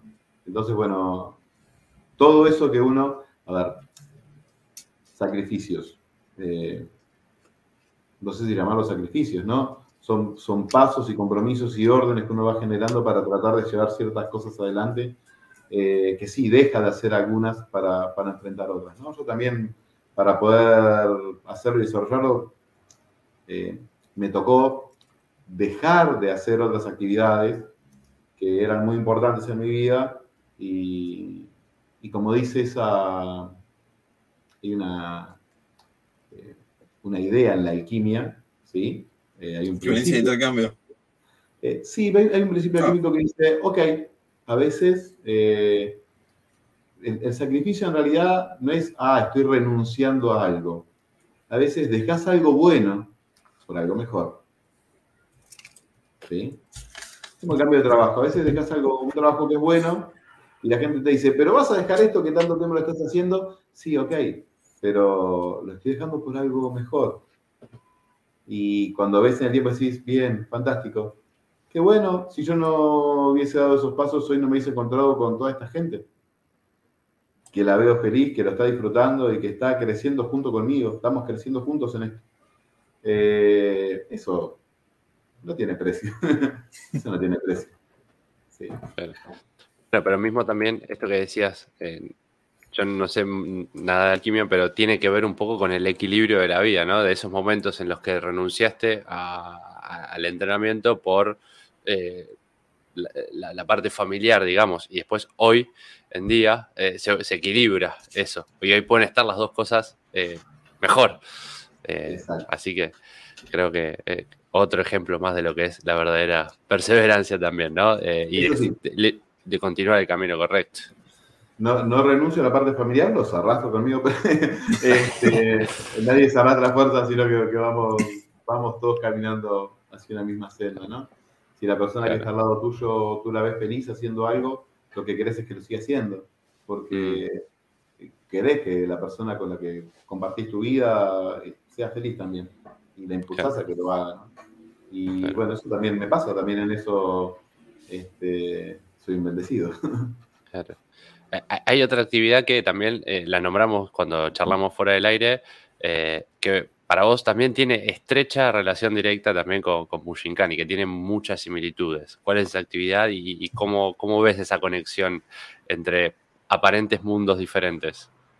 Bien. Eh, a lo mejor, tal vez, porque llegué casi que al mismo tiempo a Bushinkan que al escultismo, que, al movimiento scout. Eh, entré en el escultismo en la adolescencia y, a ver, hay algo, hoy, hoy les decía, una, una de las cosas que, una de, de las leyes del, escultismo, ¿no? Dice que el scout enfrenta sus desafíos con alegría y coraje enfrenta las dificultades con alegría y coraje. Eh, es un, estilo de vida también que, se va forjando y se va plasmando. Y el escultismo tiene, a ver, en, sus orígenes que toma mucho de, de las órdenes de caballería, ¿sí? Este, que eran órdenes militares, eh, toma, toma muchos principios de, de vida, de respeto a la vida, del ayudar al prójimo, del cuidado y la conservación de, la naturaleza. Como lo decimos hoy en día, que, bueno, que todos hablamos del medio ambiente, del cuidado real y radical ya desde hace mucho tiempo, de, involucrarse en, eso, ¿no? Eh, el, trabajo, la formación, la, manera de, vivir y de, llevar adelante tu, forma de vida, eh, donde no hay un scout que sea scout solamente en público, donde hay una, promesa de por medio con la que uno pasa a ser parte de una hermandad y, eso también tiene mucho que ver. De hecho, de hecho, eh, en el movimiento scout acá en Uruguay me encontré Mm, con un Bushu, estoy, estamos tratando de, arriarlo este, hacia el dojo. Este, un hermano Escabo, que es director de área del movimiento Escabo acá, este, chileno, este, practicante de budo este, de Ushinkani. Nos hemos encontrado muchos, unos cuantos, este, que, compartimos esas, esas dos pasiones, ¿no? Y, el escultismo tiene, bueno, tiene eso en muchas cosas es muy similar, ¿no? Así como nosotros manejamos el concepto de Wushu, eh, el escultismo también tiene, tiene sus gestos y sus formas de, encontrar a, un amigo. Hay, un montón de características y, símbolos que maneja eh, en, el gesto simbólico, ¿no? En la forma de, saludarse, de reconocerse, de, estar eh, siempre dispuestos a ayudar a alguien, a, a colaborar, a dar una mano, a involucrarse en las cosas que tiene que involucrarse y, bien, no ser solamente un espectador de la vida y que la vida te pase por delante, eh, sino involucrarte y formar parte, ser parte de los cambios que querés y de esa transformación que querés. Nosotros en el dojo nos pasa algo parecido, bien. Eh, todos nos vamos involucrando de una u otra forma y, y un día los alumnos empezaron a, a juntar y a trabajar, porque bueno, en pandemia se armaron ollas populares y tenemos una ahí enfrente y, y son ellos los que se encargan de juntar alimentos y de cruzarlos y nadie se entera, pues se están enterando ustedes porque estamos compartiendo esto muy puntualmente, pero no es algo que se hable, los alimentos van una caja, una bolsa, eh, un día X se cruzan, van, vienen y, y es una forma de, de, que el mundo y la vida no nos pase desapercibidas. No podemos vivir solamente para nosotros, y, que todo nos sea indiferente. ¿no? si estamos y estamos organizados, aprovechamos la organización también para ir un poquito más allá y, tratar de involucrarnos de otra forma. ¿no? También de también cuidarnos entre nosotros y de tratar de ver cómo está cada uno de los miembros del dojo. ¿no? Claro. Y, qué enfoque tan valioso, ¿no? El verdadero enfoque. Eh, porque no lo habíamos hablado de esto, no, no sabía. Y que por ahí a veces que está bien que suceda también el hecho solidario, pero a veces muchos lo utilizan como un marketing más o una pata más del marketing. Pero en este caso, bueno, creo que es eh, desde, desde, el, desde lo más sincero que puede existir. Eh, y, tiene toda esta base que vos estás nombrando. Ellos, mira, los alumnos eh, decidieron, decidimos no colgar ninguna foto mm. en las redes. No, no, no es algo. Es algo que tenemos que hacer. No es, no puede, no, no, no. A lo mejor está bien que lo podamos compartir en algún momento, que lo podamos reflexionar, pero solamente por eso en realidad no es. No creo que sea algo en lo personal válido como para poder hacer marketing. Claro. Eh, que sí se usa, mm. se usa, yo sé que se usa, muchos, pero no, no, no, no, no hace mm. falta. No es la finalidad. La finalidad es el objetivo para lo que queremos que, se genere, ¿no? Y hay veces que hay, hay muchos alumnos que hoy recién se están enterando que a nosotros nos obsequiaron el tatami, por ejemplo. Porque esa mm. persona no quería que nadie se enterara. Por ejemplo. Entonces son una sucesión de gestos que no podemos, eh, a ver, que no podemos dejar de tener en cuenta y de seguir construyendo el mismo camino, ¿no? Eh, mm. Pero bien, bien. Y, con felicidad, con alegría. A ver, no con alegría de lo que está sucediendo, con alegría de poder formar parte del cambio que queremos que se genere. ¿no? Eh, no es la alegría de, la gente que está pasando mal, sino decir, bueno, wow, algo mínimo podemos hacer, algo mínimo puedo hacer. Y creo que combatir, claro, combatir la, adversidad con alegría es eh, mucho más fácil de sobrellevar también. Sí, claro. Así es, así es. Voy a, voy, a, voy a leer un par de comentarios más. Álvaro Martínez, muy buena transmisión. Arriba mi sensei. Un abrazo grande desde Montevideo. Y eh, Sonidos del Amanecer. Eh, qué placer escucharlo, Jorge. Saludos de Buenos Aires. Gracias por nuestra transmisión. Andrés Girardoni, compañero de dojo de, de, de Santi. Le mandamos un Este, abrazo y un beso enorme. Gracias. Gracias, gracias por estar ahí. Re- ¿eh? Recordemos también que está la posibilidad de hacerles preguntas a Jorge en el chat, así que está abierto. Eh, no se olviden, porque por ahí cerramos la transmisión y, y quedan ahí colgadas. Así que eh, vayan, vayan escribiendo si tienen algunas preguntas más. Eh, perdón que te interrumpí, Jorge. ¿Cómo viene ahora eh, tu entrenamiento personal? Eh, además de dar las clases, eh, además de tu entrenamiento cada vez que venís a Buenos Aires y demás, ¿cómo, cómo se sigue desarrollando ese entrenamiento personal? Bien. sabiendo que estoy tan cerca, pero lejos del maestro, ¿sí? En las clases intento, por supuesto, sin descuidar lo que tengo que observar y lo que tengo que prestar atención, que son mis alumnos. Eh, la finalidad de la clase es que mis alumnos puedan crecer y, y formarse y compartir y aprender, ¿no? Eh, pero más allá de eso, intento en todas las clases, en la medida de lo posible, ir al mismo ritmo con ellos. Entrenar al mismo ritmo con ellos. No es solamente mostrar una técnica y, y, Y una técnica y verlos a ellos, sino que a medida que ellos van avanzando y veo que, que- que va funcionando, eh, yo voy entrenando y practicando y, van los rodamientos y va todo Junan Tyson y voy junto con ellos, si no yo me salgo al ritmo.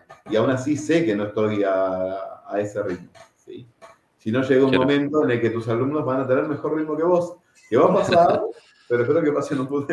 No, va a pasar, Claro. pero eh, necesitamos estar en ritmo constantemente.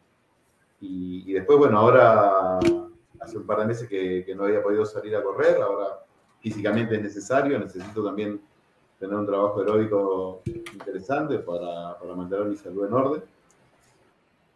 Y siempre, no es lo que quisiera, pero siempre, que no es la cantidad de veces que quisiera, pero todas las veces que puedo, necesito viajar y, e ir a, a entrenar con maestro.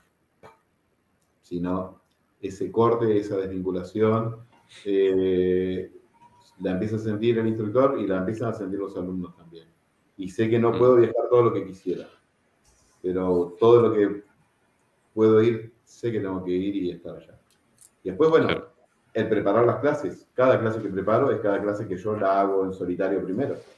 Ajá, la practico, la reviso, a ver bien cómo es, cómo no es, qué, qué parte tengo medio nebulosa, a ver, la voy aclarando y la voy entrenando y la voy compartiendo.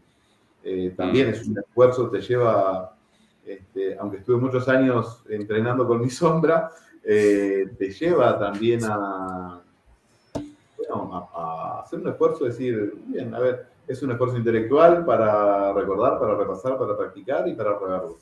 Y es preparar Mm. la clase y es ir entrenando lo que voy a dar, lo que vamos a compartir, lo que vamos a ver. ¿no? claro. Y si quedó alguna duda y aparecen dudas en la clase, bien, ok, fantástico, la voy a rever, la voy a mirar, la voy a revisar y la vamos a profundizar y vamos a seguir creciendo. Y si hay dudas, fantástico. Oh, sensei, help, help. Este, y lo aclaramos. Pero es, eh, eso te lleva a estar prácticamente que todos los días en contacto y en vinculación con el budo, ¿no? De distintas Claro. formas, pero te lleva a estar ahí. ¿no? Pregunta, pregunta de curioso. ¿Y a Isma lo agarrás eh, fuera del dojo, ahí en tu casa, para entrenar? A veces sí. Este, por lo general te lo pide. Ah, mira. Y hay, y hay veces que te dice la clase en el dojo, papá. Ah, te pone el límite.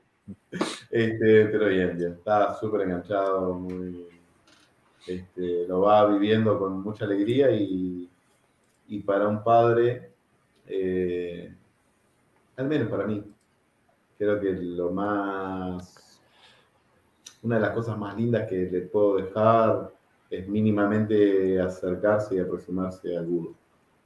Claro.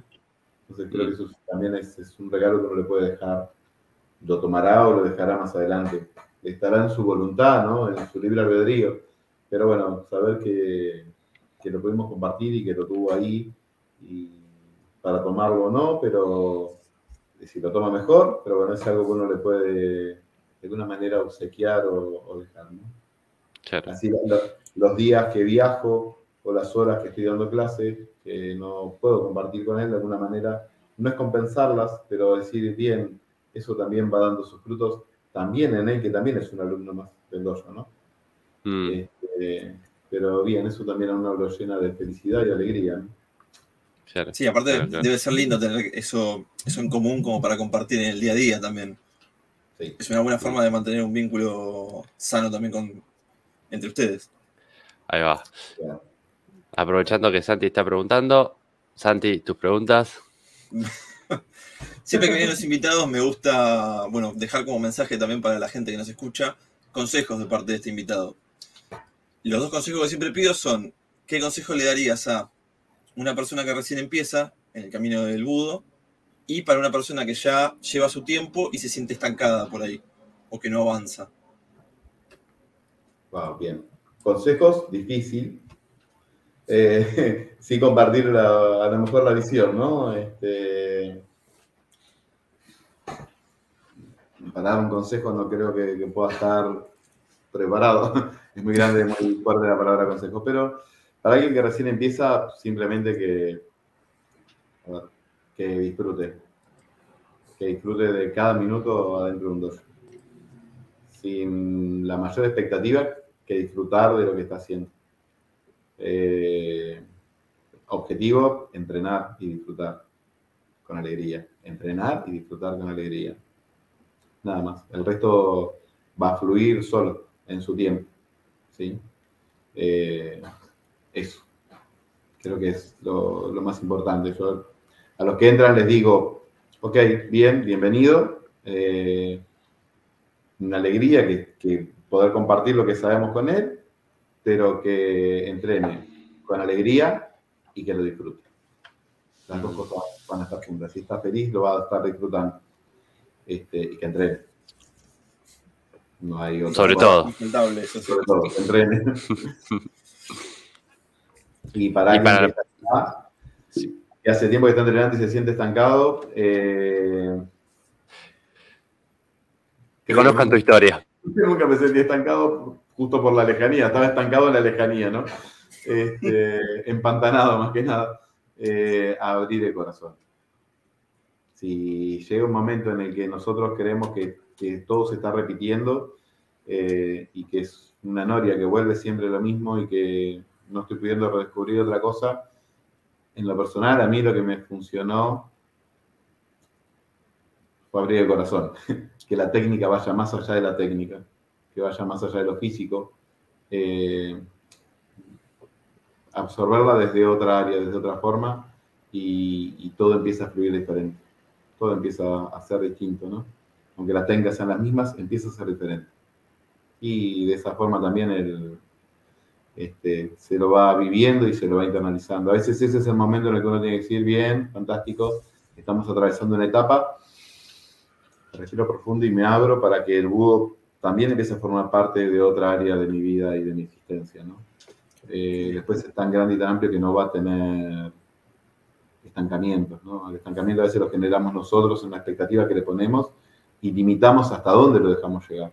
Ojo, cuando el budo va a lo profundo, también nos va a mostrar una parte de nosotros que a lo mejor no queremos ver del todo, porque no queremos reconocer, ¿no?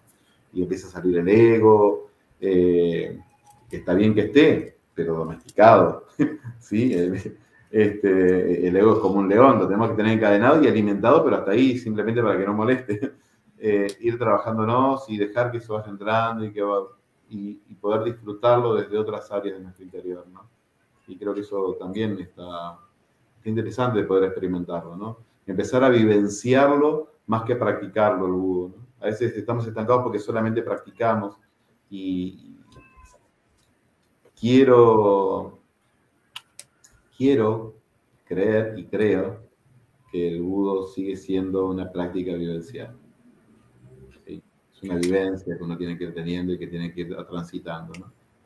Y más que el mero entrenamiento, ¿no? Es vivencial y eso es eso genera otra cosa en el interior, ¿no? Genera otra vibración. Tal cual, tal cual, tal cual. Bueno, antes de pasar a la sección Ukemi, eh, si todo va bien, eh, dentro de poco te tenemos acá en Buenos Aires, ¿cierto? Sí, eh, aniversario de, del Dojo de Cristian. Y estamos, estamos viajando el, fin de semana, hasta ahora, hasta ahora estaremos cenando, el fin de semana, este, sé que hay actividades toda la semana, nosotros vamos a ir a algunos alumnos desde el viernes. Este, hay una exposición abierta a todo público ahí en la Universidad de Morón, en la exposición de arte de Soque, eh, que creo que ahí va a estar jueves y viernes, y después, bueno, sábado y domingo vamos a estar entrenando en Tenriu, eh, entrenando y disfrutando de, la celebración del dojo y al máximo. Así que estamos ahí, en menos de una semana ya estamos ahí. Claro, estamos hablando, claro, del fin de Creo que toda la serie de actividades comienza el lunes 10, pero bueno, a partir del viernes 14 ya, de, ahora, de la semana que viene, de octubre, ya están eh, con todas las actividades. sé que hay clases casi toda la semana. Mm, ahí va, ahí va, ahí va. Bueno, vamos a pasar a la sección Ukemi, como para ir eh, redondeando esta, esta gran entrevista que hemos tenido hoy. Este, básicamente las, reglas de la sección Ukemi es eh, una palabra y después lo que salga. Eh, puede ser una sola palabra, toda una elaboración. Eso siempre lo dejamos a piacere de, la persona invitada. Así que vamos arrancando con la primera palabra que es Bushinkan. Uh. Nada, más y nada menos. Bien.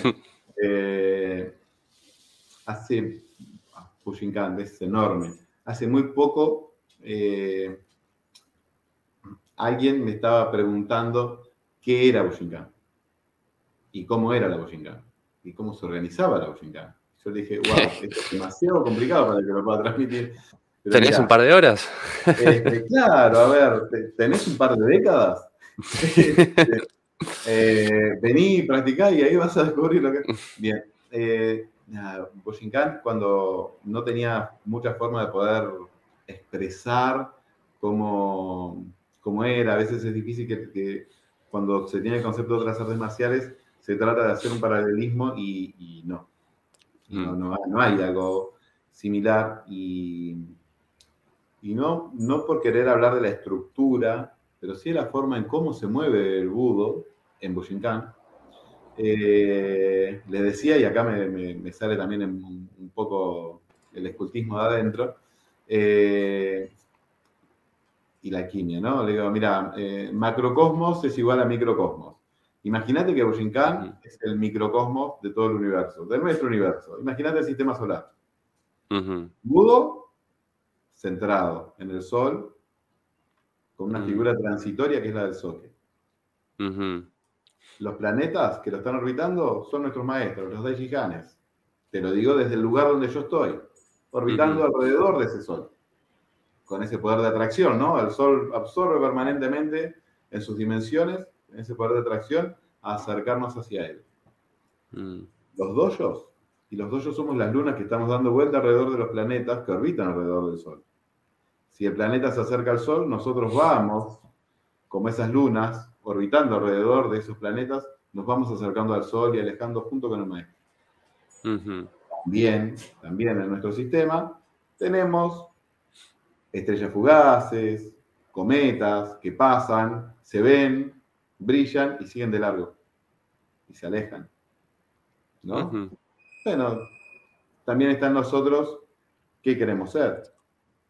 Si seguir orbitando con nuestros maestros o si queremos ser como una estrella fugaz, o como un cometa que hizo mucho ruido y siguió de largo y desapareció por décadas. ¿no?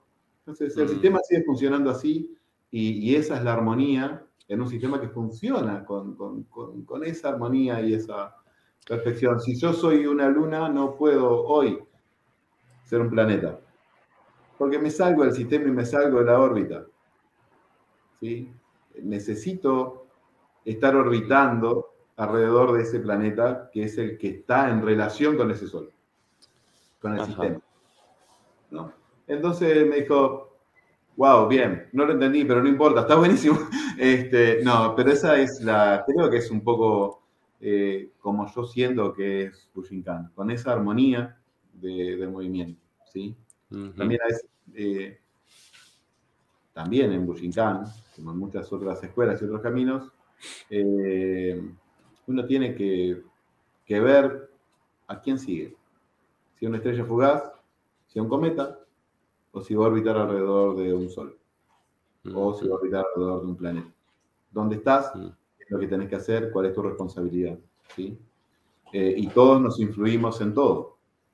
En el sistema, todos jugamos un rol fundamental. Hasta las estrellas fugaces. Nos hacen lo que somos hoy. Entonces, también era un poco eso, ¿no? Eh, es hermoso formar parte de ese sistema, estar en órbita, en armonía con ese sistema. ¿sí? Eh, mm. Todo funciona a la perfección, es un reloj. Y en, ese movimiento es en el que tenemos que, fluir y, dejarnos llevar por, por, el impulso que tiene. Claro, claro. Me, gustó mucho esta definición. Me voy, a quedar un buen tiempo asimilándola también. ¿eh? Eh, siguiente palabra, Hatsumi Sensei. Bien, bueno, el sol de ese sistema. Este, hoy, hoy les decía al principio, eh, no lo pude conocer personalmente, pero siento una gratitud en mi corazón enorme, enorme, enorme. Mm. Porque gracias a las decisiones que él pudo tomar en su vida, gracias a los sacrificios que hizo en su vida, yo puedo disfrutar del budo como lo disfruto hoy. Mm. Eh, y mi maestro pudo disfrutar y puede disfrutar del budo como lo disfruta él. Esto es una línea directa y para mí me genera una felicidad enorme, enorme. Este, y una gratitud enorme, porque realmente, eh, a ver, eh, en sí mismo eh, nos está mostrando un camino, no una meta, un camino a, a, seguir, a disfrutar, y en el disfrute y en el seguir ese camino y en el involucrarnos es como vamos, vamos haciendo ese camino nosotros, no es un objetivo, el único objetivo que hay es, es disfrutarlo y acercarnos a, a, los conocimientos que Él nos transmite a través de nuestros maestros. ¿no? Mm. Entonces es eso, es un sinónimo de, más allá de, de eso, que de lo que uno pueda tener como imagen de que, que, nos lo llega por nuestros maestros, por nuestros instructores, pero wow, sí, esa sensación de, de gratitud porque es enorme lo que tenemos, es gigantesco lo que construyó. Hmm. Ahí va. Eh, la palabra ariuja o, escuelas. Uh, hay una en particular o. No, en realidad es. Eh, también yo. Eh, en lo mismo se lo comentaba hoy.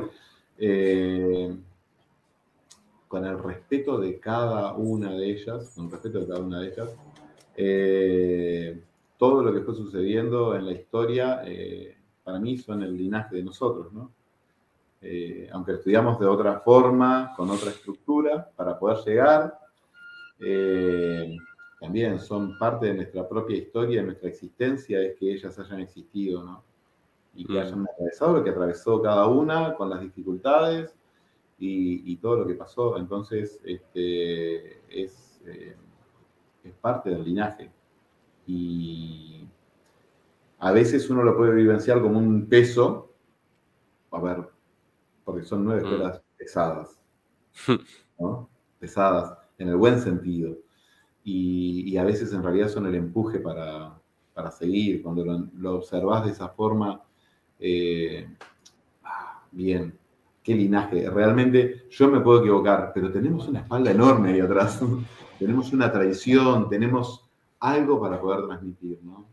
Eh, claro. Hmm. La palabra Kamae. Oh, bien, Kamae. Eh, el, el, Kamae de la vida. este, ah, el Kamae es eh, últimamente, sí, últimamente, más, más los últimos meses,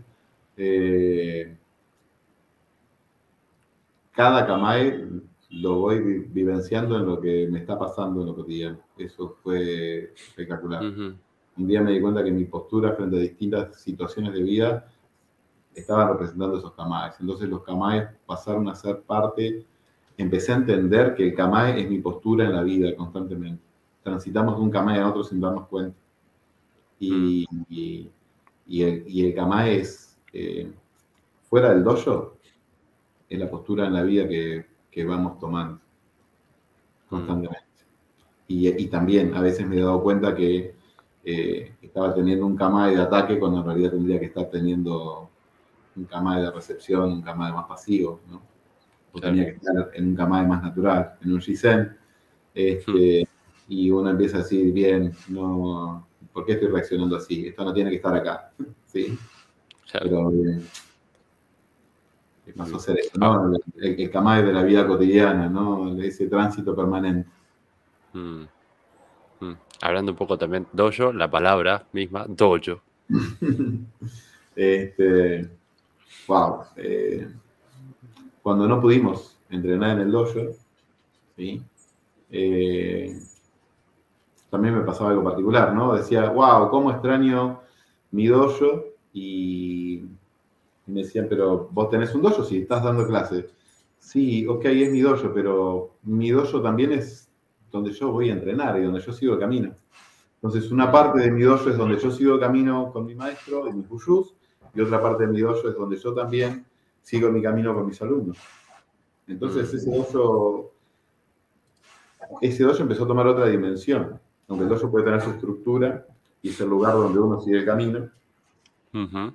Eh, el parque donde entrenábamos es un hermoso parque natural pero cuando estamos entrenando es nuestro dojo. Y el colegio es hermoso y es enorme y tenemos muchos lugares para poder entrenar ahí, al aire libre, adentro, bajo techo, pero si no estamos entrenando, es un colegio. Se transforma en dojo cuando estamos nosotros. Entonces, el dojo, sin los que seguimos el camino, es un cuarto vacío. Armado como dojo, que puede estar buenísimo, hasta estéticamente puede ser hermoso pero es un dojo realmente cuando nosotros nos podemos juntar a caminar juntos. El camino es individual, el camino del budo es individual, pero de alguna forma también nos acompañamos. Entonces es el lugar de encuentro para poder crecer y caminar juntos y descubrir juntos el budo. Mm. Eh, una frase que puede ser en el idioma que elijas, castellano, inglés, francés, español, japonés. Este, mira, eh, de, las, de las frases que más sonaron los últimos tiempos en, mi cabeza en estos últimos años, era que realmente se, unen las, de alguna manera las tres, ¿no? Porque el Ichigo de, de los últimos días antes de la pandemia, cuando estaba en Buenos Aires, ok, lo pude vivir unos días después cuando estábamos en pandemia, ¿no? O bien, qué importante que era y qué importante que es, qué bueno que pude ir, qué bueno que pude estar. Eh, qué sonso cuando tuve un montón de excusas para no ir. Mm.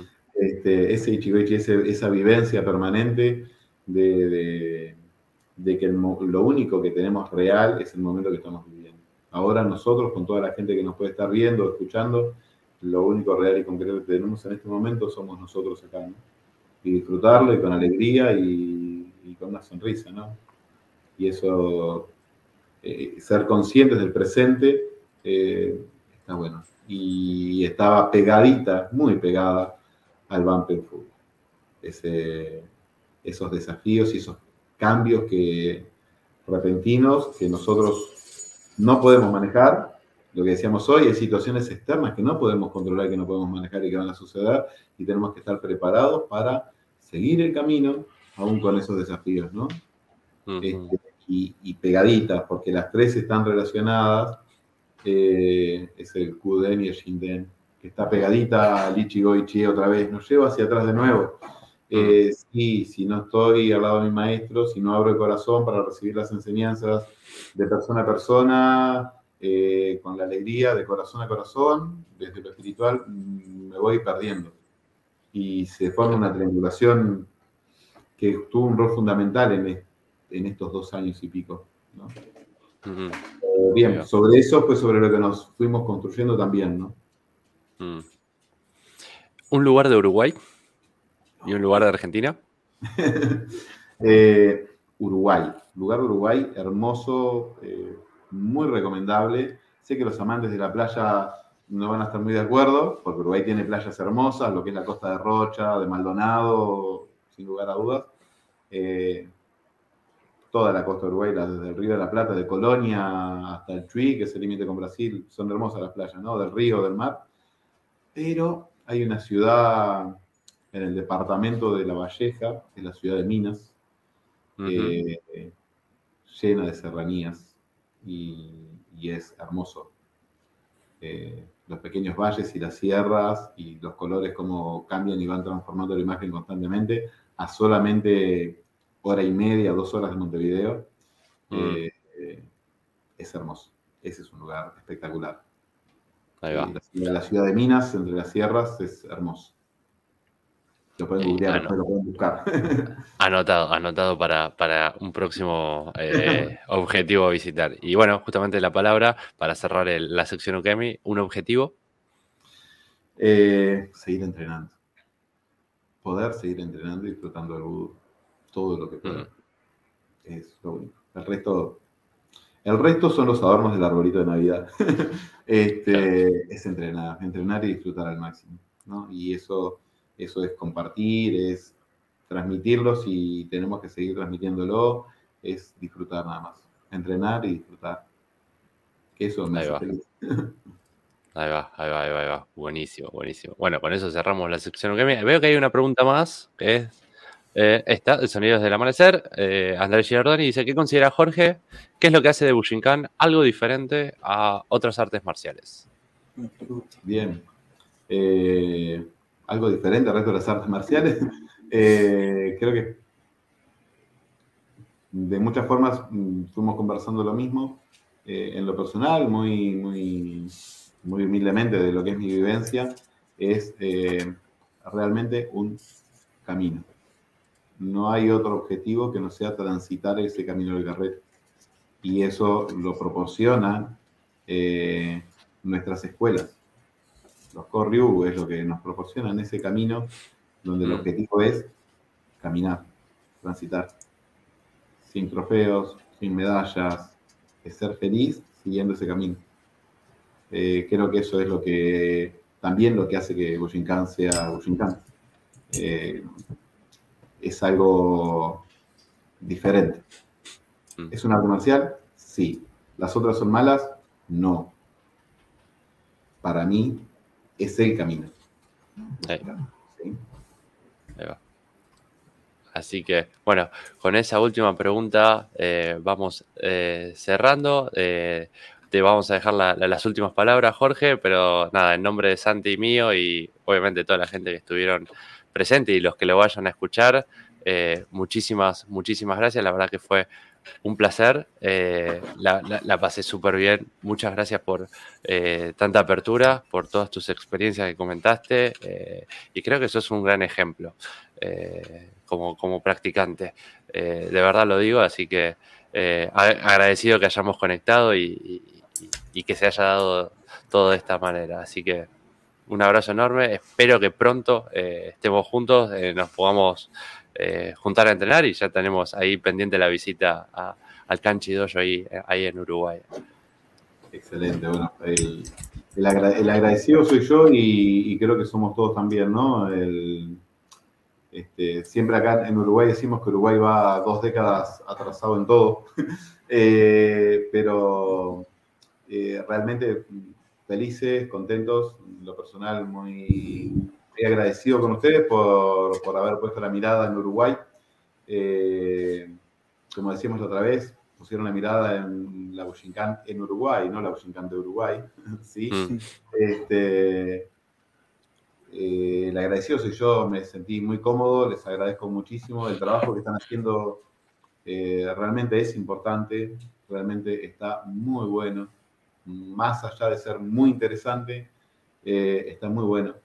Y bueno, si están es porque también hacía falta ese espacio y ustedes lo están completando, así que muy agradecido y muy agradecido por lo cómodo que me hicieron sentir. Eh, la apertura va en proporción directa a, cómo son ustedes. Entonces, ustedes permiten también esa apertura. Si no, no se podría dar. ¿sí? Muchas gracias. Eh, así que, bueno, gracias por, por, este momento y por, esta oportunidad de poder contarles humildemente eh, mis humildes experiencias de el mucho poco tiempo que, conocemos o que disfrutamos de Budo, ¿sí? Así que de todo corazón, muy agradecido con ustedes y bueno, sí, también espero verlos pronto. Ojalá que nos veamos en pocos días, sería buenísimo. Ojalá, eh, ojalá, ojalá. Vamos a estar cerca, así que bien, va a estar muy bueno. Genial, genial. Bueno, muchísimas gracias. Un saludo enorme también a toda la familia de Canchi a la familia también eh, sanguínea ahí que, está apoyando también. Eh, y bueno, muchas gracias a todos los que estuvieron, eh, todos y todas, obviamente, presentes en el vivo y los que van a estar presentes cuando quede colgada la, la transmisión. Así que un saludo enorme, buena semana, buen fin de semana y por supuesto, buena práctica. Adiós a todos. Besito para todos. Gracias, Santiago Javier. Saludos a todos.